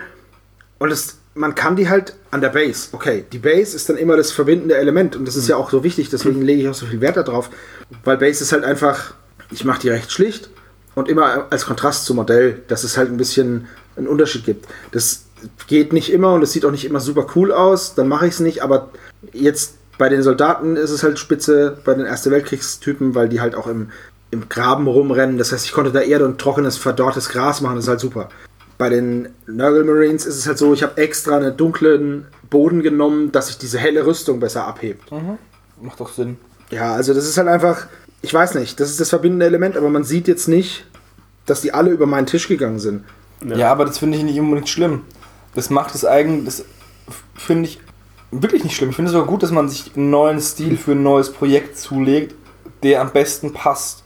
Diese Freiheit ist eigentlich nicht schlecht und außerdem ist es ja auch nicht so, dass du zwangsweise erkannt werden musst. Du bist ja kein Künstler in der Hinsicht, der Das sagt, ist- das stimmt, ich ja. äh, bin eine Marke, alle müssen sehen, dass ich das gemacht habe, ne? damit das Produkt wertig ist, wie, wie bei, einem, bei einem Maler wie Van Gogh oder so. Ne? Ja, wobei es gibt ja auch Maler wie, also die großen, ne, die großen Maler, Lappert und Giraldes und so. Und da erkennt man, finde ich, schon einen Stil. Findest du? Ja, finde ich schon. Man, ich, ich finde persönlich, dass aber dieser Stil, zum Beispiel bei Infinity, beim Angel, der hat ja diesen Infinity-Stil geprägt. Das ist richtig, ja. Aber der kann halt auch andere Sachen gut malen. Aber du erkennst trotzdem seinen Stil raus. Du erkennst, dass es er gemacht hat. Genau, das sehe ich, Ja. das sehe ich auch so. Ob das jetzt ein 54 mm Tempelritter ist oder ein Infinity Motorradfahrer, ich finde aber schon, dass man den Stil erkennt. Vielleicht ist es, liegt es auch daran, dass wenn du das Buch durchblätterst und es ist von ihm, dass du dann schon weißt, es ist von ihm. Aber also ich finde schon, dass der Stil erkennbar ist. Ich meine, Steven, du malst ja jetzt mehr als du spielst, du bist noch nicht so lange im Hobby. Ja. Wie hast du dir einen, oder wie, wie siehst du das? Hast du dir einen Stil zugelegt oder sagst du, ich mal einfach dem Modell entsprechend oder suchst du dir vorher ein Farbschema aus und adaptierst es dann und benutzt deinen Stil? Es ist höchst unterschiedlich bei mir. Ich habe ja damals, habe ich versucht, meinen eigenen Weg zu gehen. Das war, da gab es YouTube noch nicht so. Man musste sich halt wirklich selber Gedanken machen, auch wie ich Farben mische und so. Das war ja hier so, so äh, nass und nass war das höchste der Gefühle, was man damals gemacht hat. Und ähm, jetzt, nachdem ich wieder eingestiegen bin, habe ich halt ein paar YouTube-Videos geguckt und habe für mich so, so Rastro entdeckt, der sehr gute Sachen macht und sie sehr gut auch erklären kann. Und die versuche ich jetzt einfach erst zu kopieren. Und wenn ich das kann, dann versuche ich mich so ein bisschen rauszuwagen und auch mal selber zu experimentieren mit Farben. Was geht denn so? Aber er ist eigentlich so, der mich inspiriert und wo ich wirklich schaue, wie kann ich was äh, malen und wie wird es dann aussehen. Ähm, ich schaue mir zwar auch andere äh, Künstler an, also den Angel zum Beispiel schaue ich mir auch an, aber den finde ich zu krass. Da denke ich mir, das, das schaffe ich nicht. Und der Sorastro, der ist halt bodenständig. Wenn er es erklärt, dann denkst du, ja, das kann ich. Der so, wenn du Tutorials anguckst beim TWS, denkst du, ja, das könnte ich auch, also müsste Ja, ich schaffen. Und dann das stimmt. probierst es und es ist halt auch machbar. Es ist jetzt nicht so, dass du ähm, irgendwie so ein anderes äh, Tutorial siehst, wo einer ein Diorama oder sowas macht und am Ende kommt, kommt da was raus und denkst du, boah, scheiße, wie soll ich denn das machen? Ja. Also ein bisschen halt bodenständig bleiben und dann halt so versuchen, da, äh, ja, seinen eigenen Stil dann zu entwickeln mit der Zeit. Zum Beispiel in Hannes seine Figuren, die erkenne ich auf 100 Meter Entfernung. Ja, richtig. Nein, weil das ist zu dunkel, dass du siehst es gar nicht mehr. Das ist, ich kann nicht hell malen. Immer wenn ich sage, oh, ich könnte eine helle Farbe nehmen, verkrampft meine Hand und, Und du nimmst lila. und ich nehme Lieder. Ja. Zum Beispiel, ich habe Hannes jetzt gerade hier Bilder gezeigt von, äh, ich weiß nicht, wie er komplett heißt, aber Sergio Calvo Miniatures. Und den sein Stil mag ich halt auch unglaublich gerne. Und den Aber- seine Figuren erkenne ich halt auch sofort raus, dass er das gemalt Da hat. könnte ich, also ich habe, wir sind gerade auf Instagram gewesen. Es ist echt angenehm, wenn man zusammensitzt, weil man sich dann Sachen zeigen kann und rumreichen kann. Ja, Leider ist es auf Dauer nicht umsetzbar, weil wir halt so weit voneinander entfernt wohnen. Aber ich finde zum Beispiel, dass der Stil von ihm auch sehr ähnlich ist zum Stil vom, von Angel. Und ich glaube, das liegt halt auch einfach ein bisschen an diesem, an dieser Airbrush-Benutzung oder wie die Airbrush benutzt wird und an, den, an der Licht- und Farbwahl.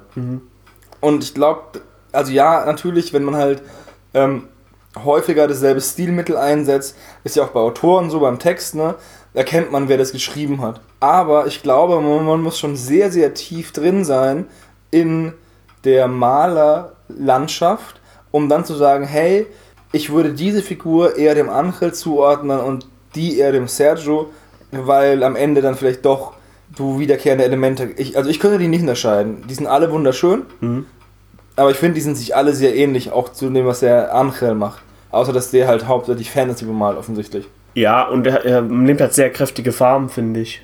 Ja, das sehe ich auch so. Ja. Finde ich schon. Ist jetzt schwierig. Also der malt halt einfach unglaublich gut. Das ist halt, ja, das ist schon ein Level.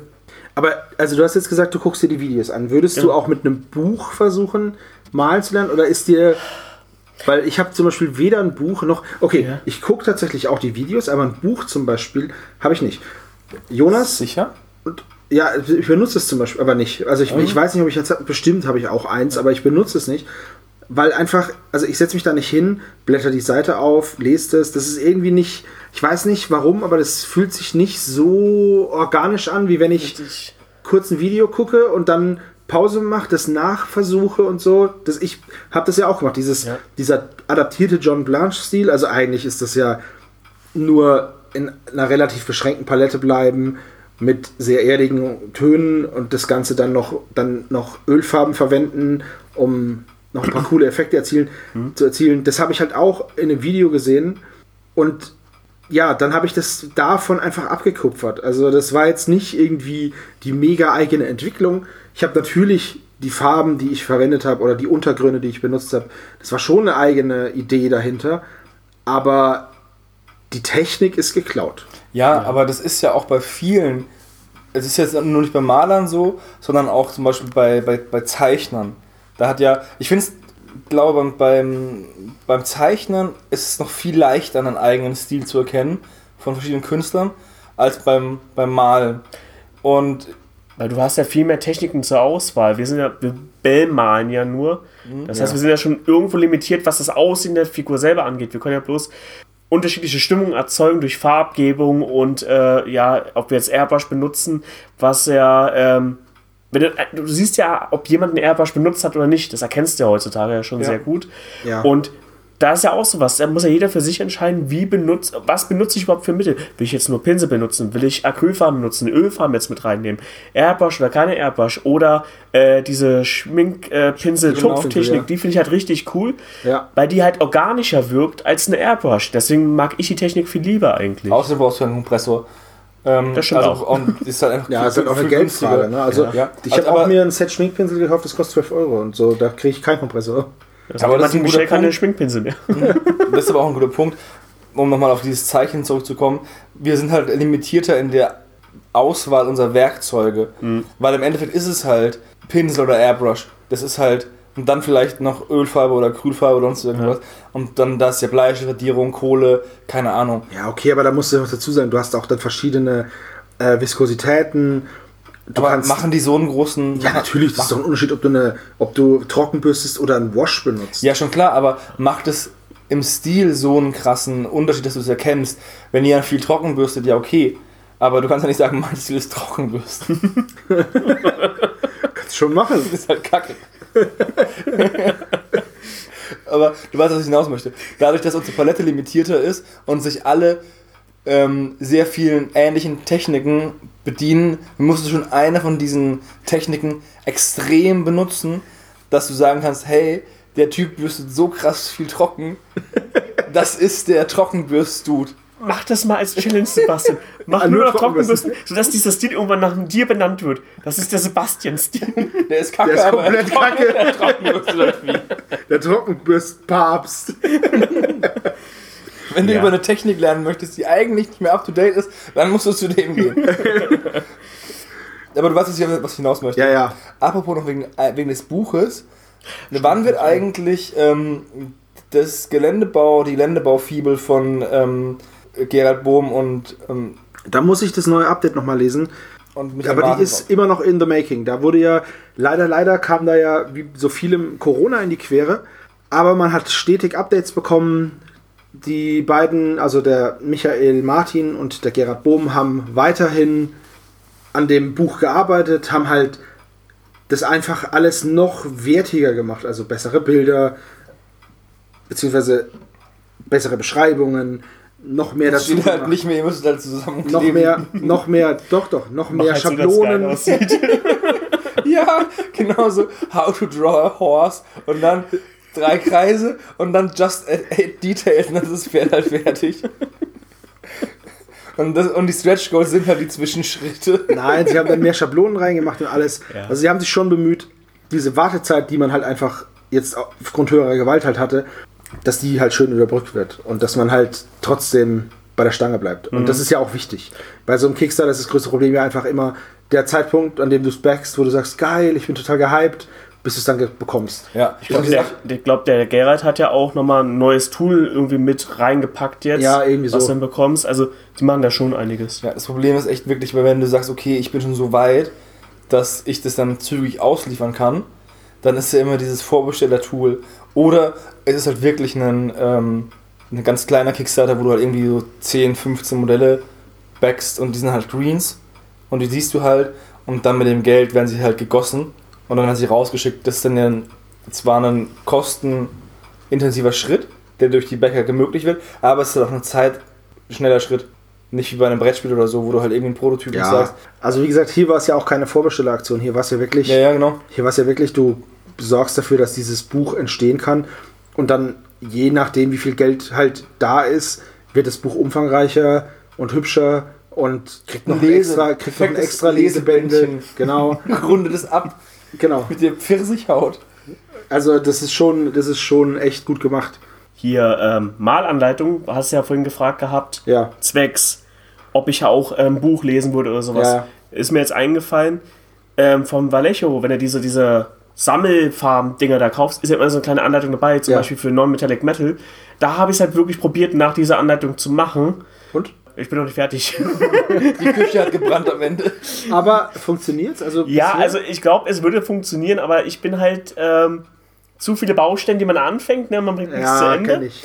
Ich habe ja von dir diese ähm, Age of Sigma Figuren bekommen, Ja, weil ja, ich das damit üben Stormcast wollte. Eternals, Ja, ich sag mal so, sie haben alle schon das Rhinoxide, äh, ach nee, Rhinoxide nicht, äh, aber das Pendant dazu ähm, drauf, also dieses dunkle Braun. Weiter bin ich noch nicht gekommen. Ich hätte dir einen Tipp, mal halt einfach mal eine Figur fertig, wenn du so eine neue Technik ausprobierst, weil entweder, also wenn es scheiße aussieht, hast du halt nicht fünf Figuren, die irgendwie kacke sind. ja, wollte ich ja. Ich habe ja auch mit einer Figur angefangen, hab die schön mit dem Braun da gemacht. Und dann habe ich auf YouTube, weil man guckt ja gerne nebenbei was, eine andere coole Technik gefunden zum Kack-Trockenbürsten. Ja, wo du halt dieses Rhinoxide nimmst. War jetzt aber, muss ich dazu sagen, war kein äh, Non-Metallic, sondern einfach, das war schon mit Metallfarben. Und du machst dann halt das Rhinoxide, machst ja die Figur äh, mit Grundieren im Prinzip. Und dann nimmst du Kupferfarben und bürstest es immer heller trocken. Und dann nimmst du halt zum Wash und äh, ziehst es dann drüber. Das sah unglaublich gut aus und ging halt sehr viel schneller als Non-Metallic Metal. ja, ja. Er hat gesagt, ist halt geil, Und weniger Aufwand als mir- Non-Metallic. Ich stelle mir jetzt gerade das Koch vor und da kommt will ein Steak und dann kriegst du einen Toast dabei. Geht viel schneller. Nehmen Sie das. Das ist so die Konzentrationsspanne dieser Geschichte. Ein Toast dabei kann auch sehr lecker sein. Ja, äh, bestreite ich gar nicht. Der macht halt nur nicht satt. Ich könnte irgendwie 100 davon essen, aber darum geht es gerade gar nicht. Aber ja, ich weiß, was du meinst. das war halt, ich wollte halt viel ausprobieren, habe viel geguckt und dann siehst du, ja, das sieht da eigentlich auch geil aus, dann probierst du das halt schnell und so bleibt dann halt irgendwas liegen und das ist natürlich dann meistens die Technik, die halt mehr, am meisten Zeit benötigt. Ja, das stimmt schon, ja. Ich finde auch Non-Metallic Metal nicht so cool. Das ist schon sehr, sehr cool. Aber ja. ich möchte es nicht auf meinen Modellen haben, weil es mir zu lange dauert. Dafür bin ich einfach. Ich bin jetzt nicht ungeduldig, aber ich möchte schon, dass das fertig wird. Also sagen wir so, ich finde es bei Spielfiguren ein unnötiger Aufwand. Diese Vitrinenmodelle, auch von diesem Sergio-Ding, diese, diese Frau mit dem Wolf, ne? Ja, Das ist ja auch Non-Metallic Metal, nehme ich an. Ja. Das sieht ziemlich cool aus, aber ich finde es bei Spielfiguren ist es halt ein unnützes Feature, was man nicht braucht. das Ding ist halt, die sterben halt so schnell auch, dass sie halt, die sind ruckzuck weg und dann, Ja, klar, wenn einem das Malen so unglaublich viel Spaß macht Mhm. und man Spaß am Experimentieren hat und gar nicht so sehr spielt, dann, dann auf jeden Fall. Also dann, es kann ja auch jeder machen, wie er das möchte. Für mich persönlich, da ich aber wirklich spielen will und fertig werden möchte, denke ich mir halt, okay, Metall reicht. Dann, dann ich mache da eine Metallfarbe, wasch die, mache dann Kantenakzente oder bürste vielleicht sogar trocken. Egal. Hauptsache, es sieht dann am Ende, ist am Ende spielfertig Ja. und sieht nicht zum Davonlaufen aus oder grau. Also also ich sag mal so, für 40k bin ich bei dir. Reicht völlig Metallfarbe, einfaches Ding. Ist eh eine große Armee, da würde ich jetzt halt äh, die Helden und sowas ähm, mehr Zeit rein investieren. Aber zum Beispiel bei Freebooters, ich habe meine Goblins mit Absicht noch nicht angefangen, weil ich möchte die geil haben. ja. Die müssen mir einfach umhauen. Ich möchte die gerne sehen und ich möchte, dass die auf dem Spielfeld bleiben. Bei den Necrons, da würfel ich halt und auf einer 4 Plus kommen sie vielleicht mal wieder. Ich finde es schön, dass du bei denen nach Fraktionen dann Goblins genommen hast, die halt auch einfach wirklich super leicht K.O. gehen und vom Feld genommen werden. Ich kaufe meine Figuren nach dem Aussehen. Ja, ja, aber so. Nicht nach ja, dem die, Können. die Necrons, äh, wahrscheinlich- Necron-Krieger ist wahrscheinlich viel härter im Nehmen als jeder Goblin, den es bei Freebooters gibt. Stelle ich die Goblin, äh, Quatsch, die Necrons bei, bei Freebooters Ja, denn auf? Aber ich habe einmal zum Beispiel einen von Steiners Galgenvögeln, da gibt es diesen Indianer, Ja. und der hat ein, ein freistehendes Messer und das habe ich, ich habe den angemalt und habe dann das an dem Messer auch festgehalten und dann habe ich, hab ich da dann wieder die Grundierung so abgegriffen und dachte ich mir, hm, ich könnte ja mal Pure Metal nehmen. Dann habe ich die Farbe abgekratzt und habe diese Klinge halt poliert und das ist der blanke Zinn und es ist halt einfach nur, das ist halt, das ist angemalt. Ja, Warst du jetzt super intelligent oder super faul? Beides. Big Brain Time. Da fällt mir ein, äh, ich habe ja auch mal mit einem Freund, mit dem ich öfters male, der bemalt hauptsächlich Infinity-Figuren. Und da haben wir auch uns drüber ausgelassen, warum er denn kein einfaches Metall daran äh, malt. Er sagt, bei Infinity, Non-Metallic sieht dann einfach cool aus. Da hat auch der Angel da diesen Stil geprägt einfach. Und es ist viel leichter, da Non-Metallic zu malen, weil die Figuren halt so filigran sind. Du machst halt nur einen kleinen Strich und hast halt schon ähm, ja, das halbe Non-Metallic drauf. Das geht halt bei GW nicht. Er hat gesagt, er würde nie eine GW-Figur mit Non-Metallic bemalen, weil das war ein Riesenaufwand, da würde er einfach monatelang dran rummalen. Das ist wieder, bringt mich zu meinem Ausgangsargument zurück. Verschiedene Projekte, verschiedene Stile. Weil auch einfach die Figuren teilweise das nicht hergeben, was du halt, oder die Technik nicht unterstützen sozusagen. Also ich stelle mir vor, wenn du so ein Freebooters-Modell anmalen würdest in dem Angel-Stil, dann ist das irgendwie komisch aus, oder? weiß ich nicht, ob das passend. Also, Also, das, das muss man halt probieren. Also, Ja. wie gesagt, dieser Sergio Calvono, oder wie der heißt, der hat ja, der hat ja deine Orks und Goblins, die möchtest du ja in dem Stil malen, den Richtig. er auch da gemacht hat. Und wenn das so gemacht, wenn du das so machst, finde ich, dann passt das schon. Das ist halt, es muss halt ein kohärenter Stil in der ganzen Armee sein. das auf jeden Fall. Du kannst jetzt nicht anfangen und den einen so und den anderen so. Das ist ja das Problem, was ich habe, was mich wieder zum Ausgang bringt. So, ich habe die Regenbogen, äh, Regenbogen-Goblins. Ja, das ist okay, aber mein, meine Männchen. Meine Männchen, die Dämonen, sehen halt einfach anders aus als die Aber das ist doch nicht Nurgle Marines. schlimm, weil Das die ist okay, aber der Nurgle Marine Commander sieht einfach anders aus als sein Fußlatscher. Das ist natürlich wieder eher, das ist eher eine Bruchkante. Ja. Aber bei den Dämonen, die hast du ja hauptsächlich mit Kontrastfarben bemalt. Ja, genau. und die sehen super cool aus. Aber wir haben ja auch gelernt, dass diese Kontrastfarben bei anderen Modellen kacke aussehen. Du hast ja auch andere Modelle ausprobiert und da hat das einfach nicht funktioniert. Die steht halb bemalt rum, weil es einfach nicht cool aussieht. Ja, um, um sind wir bei der Flügel das Pferd. Ich habe Crazy Paris mal versucht mit Kontrastfarben zu bemalen. Das hat nicht funktioniert, wie ich das haben wollte. Es sah unsauber aus. Ähm, vielleicht habe ich die Technik auch falsch angewendet oder das, das Tool, was ich damit hatte mit der Kontrastfarbe. Aber trotzdem war das einfach. Das sah doof aus. Ich habe es einfach Fleckig und ja. ähm, auch nicht. Ja, es sah auch nicht bemalt aus. Es sah aus, als hätte man so eine. Als hätte man einfach. Ja, so eine ganz helle Schicht, das weiß aber fast noch gesehen, als hätte man mit so einer Brille so durch die Welt geguckt. Mit so einer Farbsonnenbrille auf Ja. die Welt geguckt. sah schon ein bisschen, war, war komisch. Also das ist jetzt, das werde ich damit auch nicht mehr machen. Einfach, weil ich merke, dass ein anderer Stil besser passt. Ist schon richtig mit den, mit den verschiedenen Stilen für verschiedene Projekte. Bin aber Trotzdem, auch kein Freund von diesen Kontrastfarben. Ich meine, für Anfänger und so ist es bestimmt eine schöne Einstiegshilfe, damit sie schnell gute Ergebnisse erzielen. Aber es ist nicht mein Anspruch, den ich da habe. Ich würde das, wenn überhaupt, maximal so als erste Grundschicht nehmen und dann halt wirklich anfangen, Großdetails auszuarbeiten. Aber, ja, aber dafür, also dann musst du keine Kontrastfarben nehmen, wenn du dann Richtig. die Dinge. Aber zum Beispiel, du sagst dann mal so viel wie noch nie ja, durch das die stimmt. Kontrastfarben. Und damit sind die Kontrastfarben für mich schon der große Wurf, weil er endlich mal sich zum Malen motivieren kann und auch Spaß hat. ja. Das Ding ist vor allem durch diese, durch diese, durch das Malen mit den Kontrastfarben habe ich auch wieder angefangen oder überhaupt mal angefangen, auch andere Farben zu benutzen und Spaß am Malen zu bekommen, weil diese, dieses Verwenden dieser speziellen Technikfarbe hat einfach dazu geführt, dass ich dann, dann habe ich das Modell bemalt und dann dachte ich mir, hm, okay, wenn ich jetzt hier noch ein bisschen das und das und das mache und hier noch ein Highlight setze, so, dann sieht es bestimmt cool aus. Der Typhus zum Beispiel, den ich bemalt habe, der ist eine Mischung aus Kontrastfarben, Washes und normalen Standard-Layer-Farben oder wie man immer die nennen möchte. Ganz normalen Acrylfarben einfach. Und das Malen an sich macht mir einfach viel mehr Spaß jetzt und ich experimentiere auch rum. Und ich gucke mir tatsächlich Maltutorials an, nicht aus Zeitvertreib, sondern um zu gucken, was kann ich da mitnehmen. Und über diesem Lernen einfach ist halt auch dieser, diese Erkenntnis gereift, ich habe gar keinen eigenen Stil. Äh, Jetzt die Argumentation, dass das auch was Positives sein kann, der kann ich was abgewinnen, was auch dafür sorgt, dass ich nicht unbedingt jetzt schnell noch einen eigenen Stil entwickeln muss, aber es wäre schon ganz cool, wenn man im Freundeskreis sagt, ah, das hat der Sebastian angemalt, das kann ich erkennen. Weil es gibt einige von unseren Kumpels, die einen eigenen Malstil haben, wo ich sage, okay, das erkenne ich sofort. Der Holger zum Beispiel, das erkennst du sofort. Ja, aber wie gesagt, das sind halt auch, das sind auch Sachen, wo du halt so lange diese Modelle gesehen hast, ne, dass du das halt auch weißt. Also du kennst halt den Stil, weil du seit 10, 15 Jahren die Modelle von der Person siehst.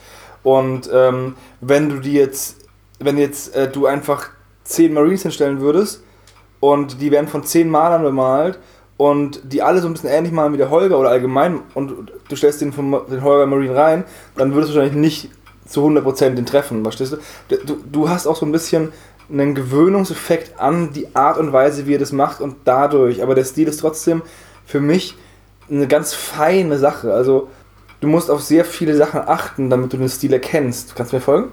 Ja, ich weiß, was du meinst. Genau. Und das ist auch gut so, finde ich. Ich finde es halt einfach gut, dass du da keinen so einen krassen Stil hast, weil das einfach dich auch limitiert. Also hättest du lieber keinen eigenen Stil, wenn du die Wahl hättest? Ich würde gerne versuchen, mal hell zu malen, ja. Äh, Die Sache ist die, es ist ja nicht. Aber hellmalen ist ja nicht, Es- das hat ja nichts mit Stil Ja, zu tun, sondern der, die so, Farbpalette, die Sag mal so, ich bin mit, meiner, mit meinem Malniveau zufrieden in der Hinsicht und ich möchte, ich habe nicht die Muße, mich zu verbessern. Also ich habe jetzt, ich mal schon gerne, in letzter Zeit ein bisschen weniger, aber der Winter kommt, dann male ich immer traditionell ein bisschen mehr. Aber ich habe einfach, ich bin so ein Gewohnheitsmaler und für mich ist Malen auch Entspannung. Und dann male ich halt den Stiefel, den ich halt habe. Und ich habe auch dann nicht vor zu sagen, wow, ich will mich jetzt krass verbessern. Und deswegen trainiere ich sozusagen Malen oder beschäftige mich mit Farbtheorie oder sonst irgendwas. Und dadurch bin ich halt limitiert auf die Sachen, die ich kann. Und dadurch kommt halt der Stil raus, den ich habe. Das ist der Punkt bei mir. Ja, aber zum Beispiel, ich habe mir jetzt angewöhnt, ich habe ja eine riesen, eine riesen Farbauswahl. Das hat ja jeder von uns hat ja viel zu viele Farben. Ja, ich benutze aber auch nur dieselben 20. Ja, genau. Und ich werde jetzt, ich versuche jetzt halt, ich stelle jetzt auch vor mir auf den Tisch nur die Farben hin, von denen ich weiß, ich möchte die in diesem Modell benutzen. Es gibt dann so ein paar, also ich habe zum Beispiel Nurgle Rot, das ist diese Technical-Farbe von GW, die einfach so ein Schleim ist. So, das sieht dann schleimig aus. Und die, die ist so ein Kontrasttupfer, weil die einfach gar nicht zu dem Rest passt, aber ich wollte halt, also von diesen, von diesen neuen Nurgle Marines, ich wollte aber, dass die halt noch eine Verbindung haben, weil die haben sonst gar nichts Grünes. So ein bisschen soll aber diese Dämonenverbindung da sein, weil die Dämonen sind ja grün und die Chaos Space Marines werden ja immer Das ja eher so gräulich bei ja, genau, dir. aber die werden ja immer mehr vom Warp zerfressen und dämonischer. Und dann sollten die halt auch das so ein bisschen auffangen, aber halt auch nur ein bisschen, weil die Tentakel und alles, die mache ich halt so in so einem hellen Lila, fast schon Flieder. So. Und das ist halt ganz anders als diese coole. Farbe. Aber das ist auch in Ordnung. Also, das sind, das sind ja auch wirklich zwei verschiedene Fraktionen. Also, du hast ja nicht die, ähm, den Kodex Nurgle und Chaos Dämonen, sondern es sind zwei verschiedene Fraktionen. Deswegen ist es auch vollkommen in Ordnung. Und die Hauptsache ist, dass die halt dieselbe Base haben. Ja, genau. Das ist das Wichtige. Dass die ich Armee habe ja halt auch bei meiner, bei Stil meiner imperialen Armee so ein Detachment Inquisition. Und die sind logischerweise auch anders bemalt. Die sind überraschenderweise rot bemalt. Aber diese haben dieselbe Base. Oder ich habe auch ein paar so ein paar Söldner, die einfach dabei sind, die halt, die habe ich einfach angemalt, weil ich einfach Bock hatte, mal so einen Kit-Bash anzumalen. Und diese haben trotzdem dieselbe Base und dadurch kommt die Verbindung. Aber es ist in Ordnung, weil diese Uniformierung ist ja nicht unbedingt bei allem gegeben. Und rein theoretisch ist es ja auch, ist es auch nicht so schlimm, dass jetzt dein Anführer ein bisschen ähm, anders aussieht als deine, als deine Fußtruppen. Und selbst die Fußtruppen können ja auch ein bisschen anders aussehen, weil auch bei der, bei der, in der re- realen Armee ist es ja auch so, dass verschiedene Truppengattungen leicht anders aussehen. Ähm, und das kann ja bei denen auch sein. Ja, Außerdem, wenn die äh, jetzt seit 150 Millionen Jahren dafür sich hinschimmeln, dann ist es ja auch so eine Sache, die schimmeln ja nicht alle gleich. Das ist richtig, ja. Das, Also- das stimmt, das stimmt. Ähm, ja, was ich mir auf jeden Fall, egal, losgelöst vom Stil, angewöhnt habe, ist Modelle fertig zu machen nach dem Motto It's better to finish than perfect. Dass ich einfach Modelle beende, dann sind die fertig, dann mache ich ein neues Modell. Ich verkünstel mich nicht mehr stundenlang an einem Modell, weil es einfach nichts bringt. Du lernst es nicht, indem du an einem Modell, also meiner Meinung nach und für mich, in einem Modell immer weiter fuddelst, sondern ich, ich sage dann, okay, das ist jetzt fertig und beim nächsten Modell Mach die Fehler fange ich nicht mehr. vorne an und versuch's noch ein bisschen besser. Genau. So, oder Perfektionismus ich meine, ich ist mache jetzt, Lähmung, so nach dem genau, Motto. ich mache jetzt gerade für meine Space Marines mache ich so ein bisschen Batch Painting, also dass ich immer fünf, fünf oder sieben, jetzt in dem Fall sind es sieben Stück mehr hinstelle und dann mache ich bei allen sieben den einen Schritt, dann den nächsten Schritt, dann den nächsten Schritt. Den, die Abwechslung habe ich halt dadurch, dass die Modelle sich so unterscheiden so stark und dass ich halt durch diese, bei den Ölfarben musst du ja, du trägst sie auf und dann musst du die ja abreiben wieder mit so einem Wattestäbchen. Und das ist schon, du hast so viel abwechslungsreiche Schritte, dass das auch nicht langweilig wird. Und sieben Modelle kannst du schon machen. Ja, ist was Das- anderes als ein Trupp von Ja. 30 Orks. Also im, im, letzten, im letzten Stammtisch hat der Markus gesagt, dass er 30 Modelle bemalt, manchmal, wenn es bei Bold Action drum geht. Ich habe das voll nachvollziehen können, weil meine Ork-Trupps waren halt immer 29 Boys und ein Boss. Das ist aber echt anstrengend. Das Problem ist auch, wenn du sowas anmalst, ja klar, wenn man eine gewisse Uniformierung. Bei den, bei den Bold-Action-Figuren ist, es auch- ist es auch gut. Aber bei den Orks ist es ja, die sind ja trotzdem sind die ja wild. Das Ja. heißt, du musst auch irgendwie nochmal ein bisschen die Farbpalette ein bisschen abwandeln und vielleicht mal ein anderes Braun nehmen, weil es auch einfach irgendwie unrealistisch ist, dass 30 Orks alle dieselbe Gürtelfarbe haben. Ja, also wenn ich jetzt nochmal Orks bemalen müsste, was ich versuche zu vermeiden, ich liebe meine Ork-Armee, aber ich glaube, unter Vorbehalt, ich glaube nicht, dass ich nochmal zu den Orks zurückkehren werde. Ich weiß es natürlich Schnitt nicht. nächstes Jahr. Orks! Ja, das kann schon sein. Das kann schon sein. Ich habe ja auch vor nicht allzu langer Zeit vehement behauptet, ich würde niemals GW wieder Geld geben. Tja, Jetzt Jokes on me. 32,50. 32,50 später. Ist egal. Also auf jeden Fall, wenn ich die nochmal bemal, werde ich mir auch eine limitierte Palette nehmen an, an Farben für die Klamotten von denen. Und dann werde ich halt sagen, okay, wenn ich 30 Stück habe, bei 10 male ich die Hosen in alle in der Farbe, bei den nächsten 10 male ich in derselben Farbe, in der ich die Hosen gemalt habe, die Oberteile in der Farbe und dann wechsle ich die Farben durch. Genau, das ist, das ist, ein, das ist eine gute Taktik. Aber es ist trotzdem so, dass man immer ein bisschen Varianz reinbringen muss. Aber diese Varianz muss auch gleichzeitig so gering sein, dass sie, du kannst ja nicht sagen, okay, äh, ich male jetzt hier die Hose braun und bei dem mache ich sie pink. Weißt du, Das ist richtig. Das muss dann halt in Trupps unterteilt werden. Ah, das ist super. Da geht's dann. Das ist super anstrengend, so eine wilde Fraktion Batch zu painten eigentlich. Ja, das das hat mich bei den Höhlenmenschen, für panzerigen Höhlenmenschen, so krass genervt, weil ich, die haben ja alle Pelze, aber die haben teilweise sieben verschiedene Pelze an und dann musste ich ganz genau, ja okay, ich kann die ja nicht alle selben Braun anmalen. Das sind ja verschiedene Pelze. Dann hatte ich dann irgendwie, musste, dann habe ich geguckt, dass ich die Modelle, die sind ja eh schon nur drei oder vier Posen. Ja, du So. hast, du hast, wir haben unglaublich viele Dubletten So. da, ja. Und dann musste ich darauf achten, dass ich bei den Dubletten die Sachen, die ich bei dem einen braun, da habe ich gesagt, okay, bei dem habe ich Jahres braun gemacht, bei der Dublette, jetzt muss ich bei der unbedingt schwarz machen, damit die sich nicht so ähnlich sehen. Das war super anstrengend, außer habe ich mir gerade mega krass in den Finger geschnitten. Das war ein Scheiß, ey. Ja gut, für den Fingerschnitt kannst nur du was, ne? Ja. Aber die hatten auch echt krasse, Ja, krasse gut, Moves gerade. also beim Steven und mir ist ja klar, was wir gerade malen. Ähm, Necrons, Death Guard. Was machst denn du gerade? Also ist da irgendwas bei Freebooters Fate in Sicht oder so? Also ich mal, ich mache halt, ähm, ich mal gerade halt echt wenig. Ich kann in heißen Monaten nicht malen. Da zieht es mich überhaupt nicht zum Maltisch. Ich, Ja. bin da, ich bin da super seltsam. Ich habe so eine innere Uhr, die sagt dann zu mir, ja, jetzt ist es zu warm für Malen und dann steht der Kram rum und irgendwann setze ich wieder hin und in den Kram. Zum Beispiel, total off-topic, Kaffee und Tee. So, es gibt einen, ich trinke im Winter voll viel Tee und dann ist irgendwann März und dann denke ich mir, ja, ich habe keinen Bock mehr drauf. Und dann kommt der Sommer und irgendwann, wenn der Herbst losbricht, habe ich wieder Bock, Tee zu trinken. Ja, aber Kaffee ist doch genauso heiß wie Tee. Ja, ich check das auch nicht, aber neulich, letztes Wochenende, dachte ich mir, boah, ich habe voll Bock, mir einen Tee zu machen. Und da hat dann am 28. August offiziell der Herbst begonnen. Teezeit. Ja, und ähm, beim Malen ist es genauso. Gerade male ich eigentlich überhaupt nichts, sondern ähm, ich bastel an der, an der Platte noch, an der äh, TT Combat Platte. Da habe ich heute auch ein bisschen Gelände weiter zusammengebaut. Und wenn wir jetzt nicht hier in diesem Separé sitzen würden, würde ich auch weiter an dem Gebäude bauen. Bei der Armada habe ich jetzt sehr viel, also ich glaube ich drei Viertel aller Modelle bemalt und jetzt sind nur noch Modelle da, die ich entweder von den Regeln nicht so pralle finde und ich weiß, dass ich sie eher nicht einsetzen würde oder Modelle, die mir vom Aussehen nicht so zusagen, weswegen ich sie nicht anmalen möchte. Ich habe jetzt die Schatten-Grundbox, also diese vier Modelle, habe ich jetzt ähm, zusammengebaut, aber ich habe mich immer noch nicht für ein Farbschema entschieden. Ich bin da wie der Sebastian nur schlimmer, weil ich das seit Februar nicht gemacht habe. Auf der anderen Seite habe ich auch nicht den Druck, ne, Du hast keine Road 2 zu, genau, zu gehen. eine ja, Road 2 das zu stimmt. machen. Aber ich muss da unbedingt mir mal. Ich habe, ich will ja nämlich irgendwie was, auch mal was Innovatives machen, mal weg von meinem äh, Wohlfühlbereich und irgendwie was ähm, Verrücktes machen. Und vielleicht ist auch dieser John Blanche-Stil für die auch umsetzbar, muss man mal gucken. Muss man mal ausprobieren. Müssen wir ja, ausprobieren, weil die halt auch so, die sind halt rein theoretisch Schemen.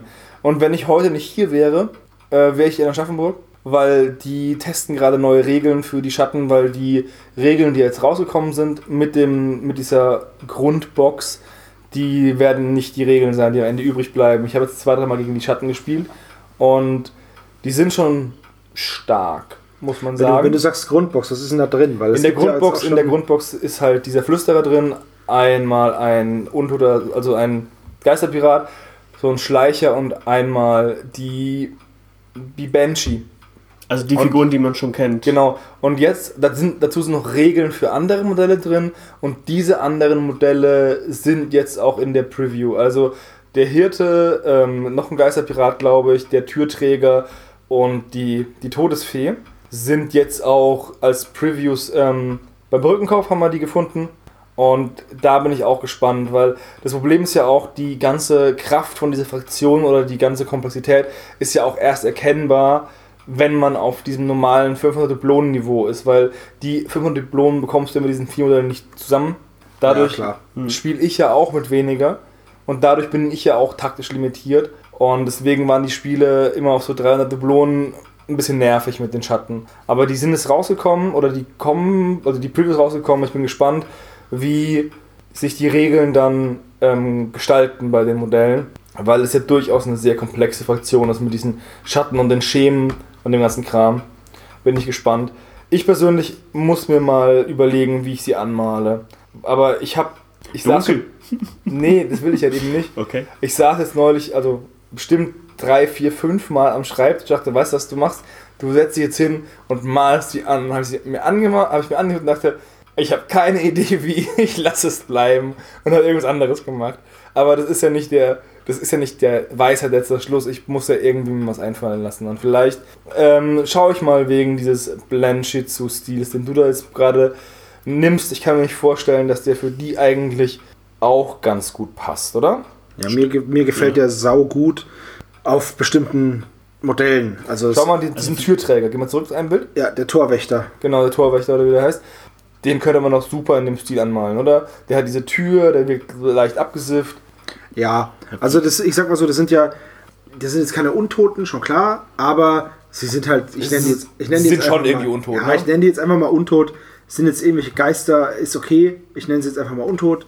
Und i- zu sowas passt halt dieser Stil sehr, sehr gut. Wenn du jetzt die Armada wiederum in dem Stil würde nur dann passen, wenn das ganze Universum so grimdark wäre, wie eben auch 40k. Weil John Blanche hat ja ganz gravierend den Stil von 40k geprägt. Das ist das Grimdark hieß Der hat ja ganz viele Coverarts gezeichnet von, von zig Kodizes, von unglaublich vielen Spielen, von der Battlefield Gothic Box. von ich auch. Battlefield Gothic. Und dieser Stil ist natürlich prägend gewesen für 40k. Und Ich glaube auch, dass es Fate Teil des immer- Gewinns ist. Also, Ja. also das ist auch diese. Die hatten ja zum Anfang diese Box, wo der eine Space Marine einfach der Kopf von Al Pacino ist. ja, So, und diese, dieser Stil, den er eingeführt hat, ist, glaube ich, auch ein Erfolgsgarant. naja, jetzt zum Beispiel, es gab jetzt erst vor kurzem diese Sororita-Schwester, die auf diesem ganz berühmten Artwork drauf ist, mit diesen krassen High-Heel-Stiefeln. Mhm, auf dem Totenschädel.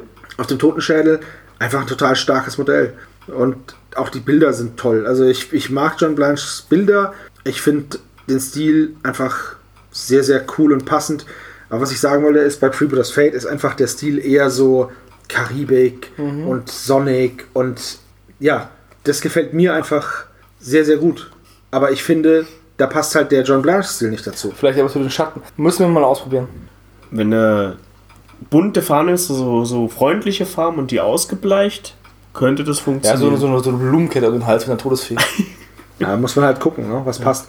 Aber zum Beispiel der Stil, den du dir versuchst auch zu adaptieren, ist ja wieder ganz anders. ja. Aber der passt gut zu. Oder ich kann ihn mir gut bei den Goblins vorstellen. Aber ab, abgesehen davon habe ich ja auch einen Ork-Piraten in, der, in dem Instagram-Profil gesehen. Zum Beispiel nochmal kurz der Peter, der die Goblins spielt in Würzburg, Ja. der hat auch einen krass eigenen Stil. Okay. Der gefällt nicht unbedingt jedem, aber ich finde ihn ziemlich cool. Aber du kennst ihn ja auch, ne? Ja. Wie sehen die aus? Zeige ich dir später mal Bilder, muss man jetzt nicht im Podcast machen. Achso. Ja, okay, also ist dein Ausblick erstmal jetzt warten, bis es kühler wird und dann. Ja, und dann kommt die mal. Malmotivation immer zurück. Das ist irgendwie seltsam. Aber es ist halt einfach so, keine Ahnung. Es, Ja, gut. Im Malen in der Hitze macht auch keinen Spaß. Nee, das stimmt. Malen in der Kälte ist natürlich besser. Und da können wir gleich mal, weil es ist jetzt nur noch ein Monat, Marathon. Ja. Es gibt dieses Jahr natürlich auch wieder einen Marathon. Im Oktober startet er. Wir haben dafür auch schon, wenn ihr das hört, einen Post gemacht. Und da steht dann auch genau drin, wie das abläuft. Für die, die es noch nie mitgemacht haben. Für alle anderen wäre cool, wenn ihr wieder mit dabei wärt. Marathon ist eigentlich immer eine riesen Gaudi. Ähm, die Bilder könnt ihr natürlich an uns schicken. Oder in die Discord-Gruppe Oder Instagram, Hashtag oder, Marathon. oder Instagram, Hashtag Marathon. Wir freuen uns da auf jeden Fall drauf. Das ist noch so eine kleine Ankündigung zum Schluss.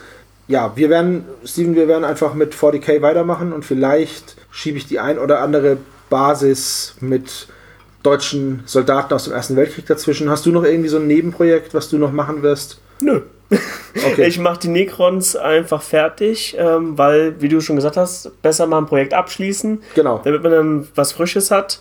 Ähm, wie gesagt, ich möchte die Necrons fertig machen. Sie gehen ja auch relativ leicht. Ich habe ja nicht das komplizierteste Farbschema jetzt da Aber es ist ein cooler Effekt, muss ich sagen. Ja. Also, die, das ist ja auch so ein Punkt, den ich mal ansprechen möchte kurz. Die Leute denken immer, dass coole Effekte immer auf eine super komplizierte Technik zurückzuführen sind. Aber das stimmt halt nicht. Und dann zu sagen, ja, die sind ja nur Punkt, Punkt, Punkt, beliebige einfache Technik einzufügen, ist halt einfach ein dummes Argument. Ich habe So wir wieder am Trockenbürsten. Ja. ich hab, äh, gesehen, wie man den Effekt kopieren kann. Und zwar preiswert. Und zwar hat das einer auf YouTube gemacht mit Kaffee. Echt? Ja, der hat mit Kaffee hat diese, diesen Crack-Effekt ähm, erzeugt. Ist zwar nicht ganz so filigran wie jetzt bei mir, also Ja. mit dieser GW-Technikfarbe, aber es funktioniert. Also für eine Base wäre das eine sehr preiswerte Alternative. Können wir ja mal unter dem Podcast verlinken. Mhm. Kann ich raussuchen. Ja, okay, gut. Ähm, das war unser Ausblick. Weißt du schon, was du im Marathon machen willst? Hoffentlich wieder mal Motivation haben. Und bis dahin mal schauen. Mal schauen. Oh. Bis dahin wird die Venedig-Platte weitergebaut, ne? Ja.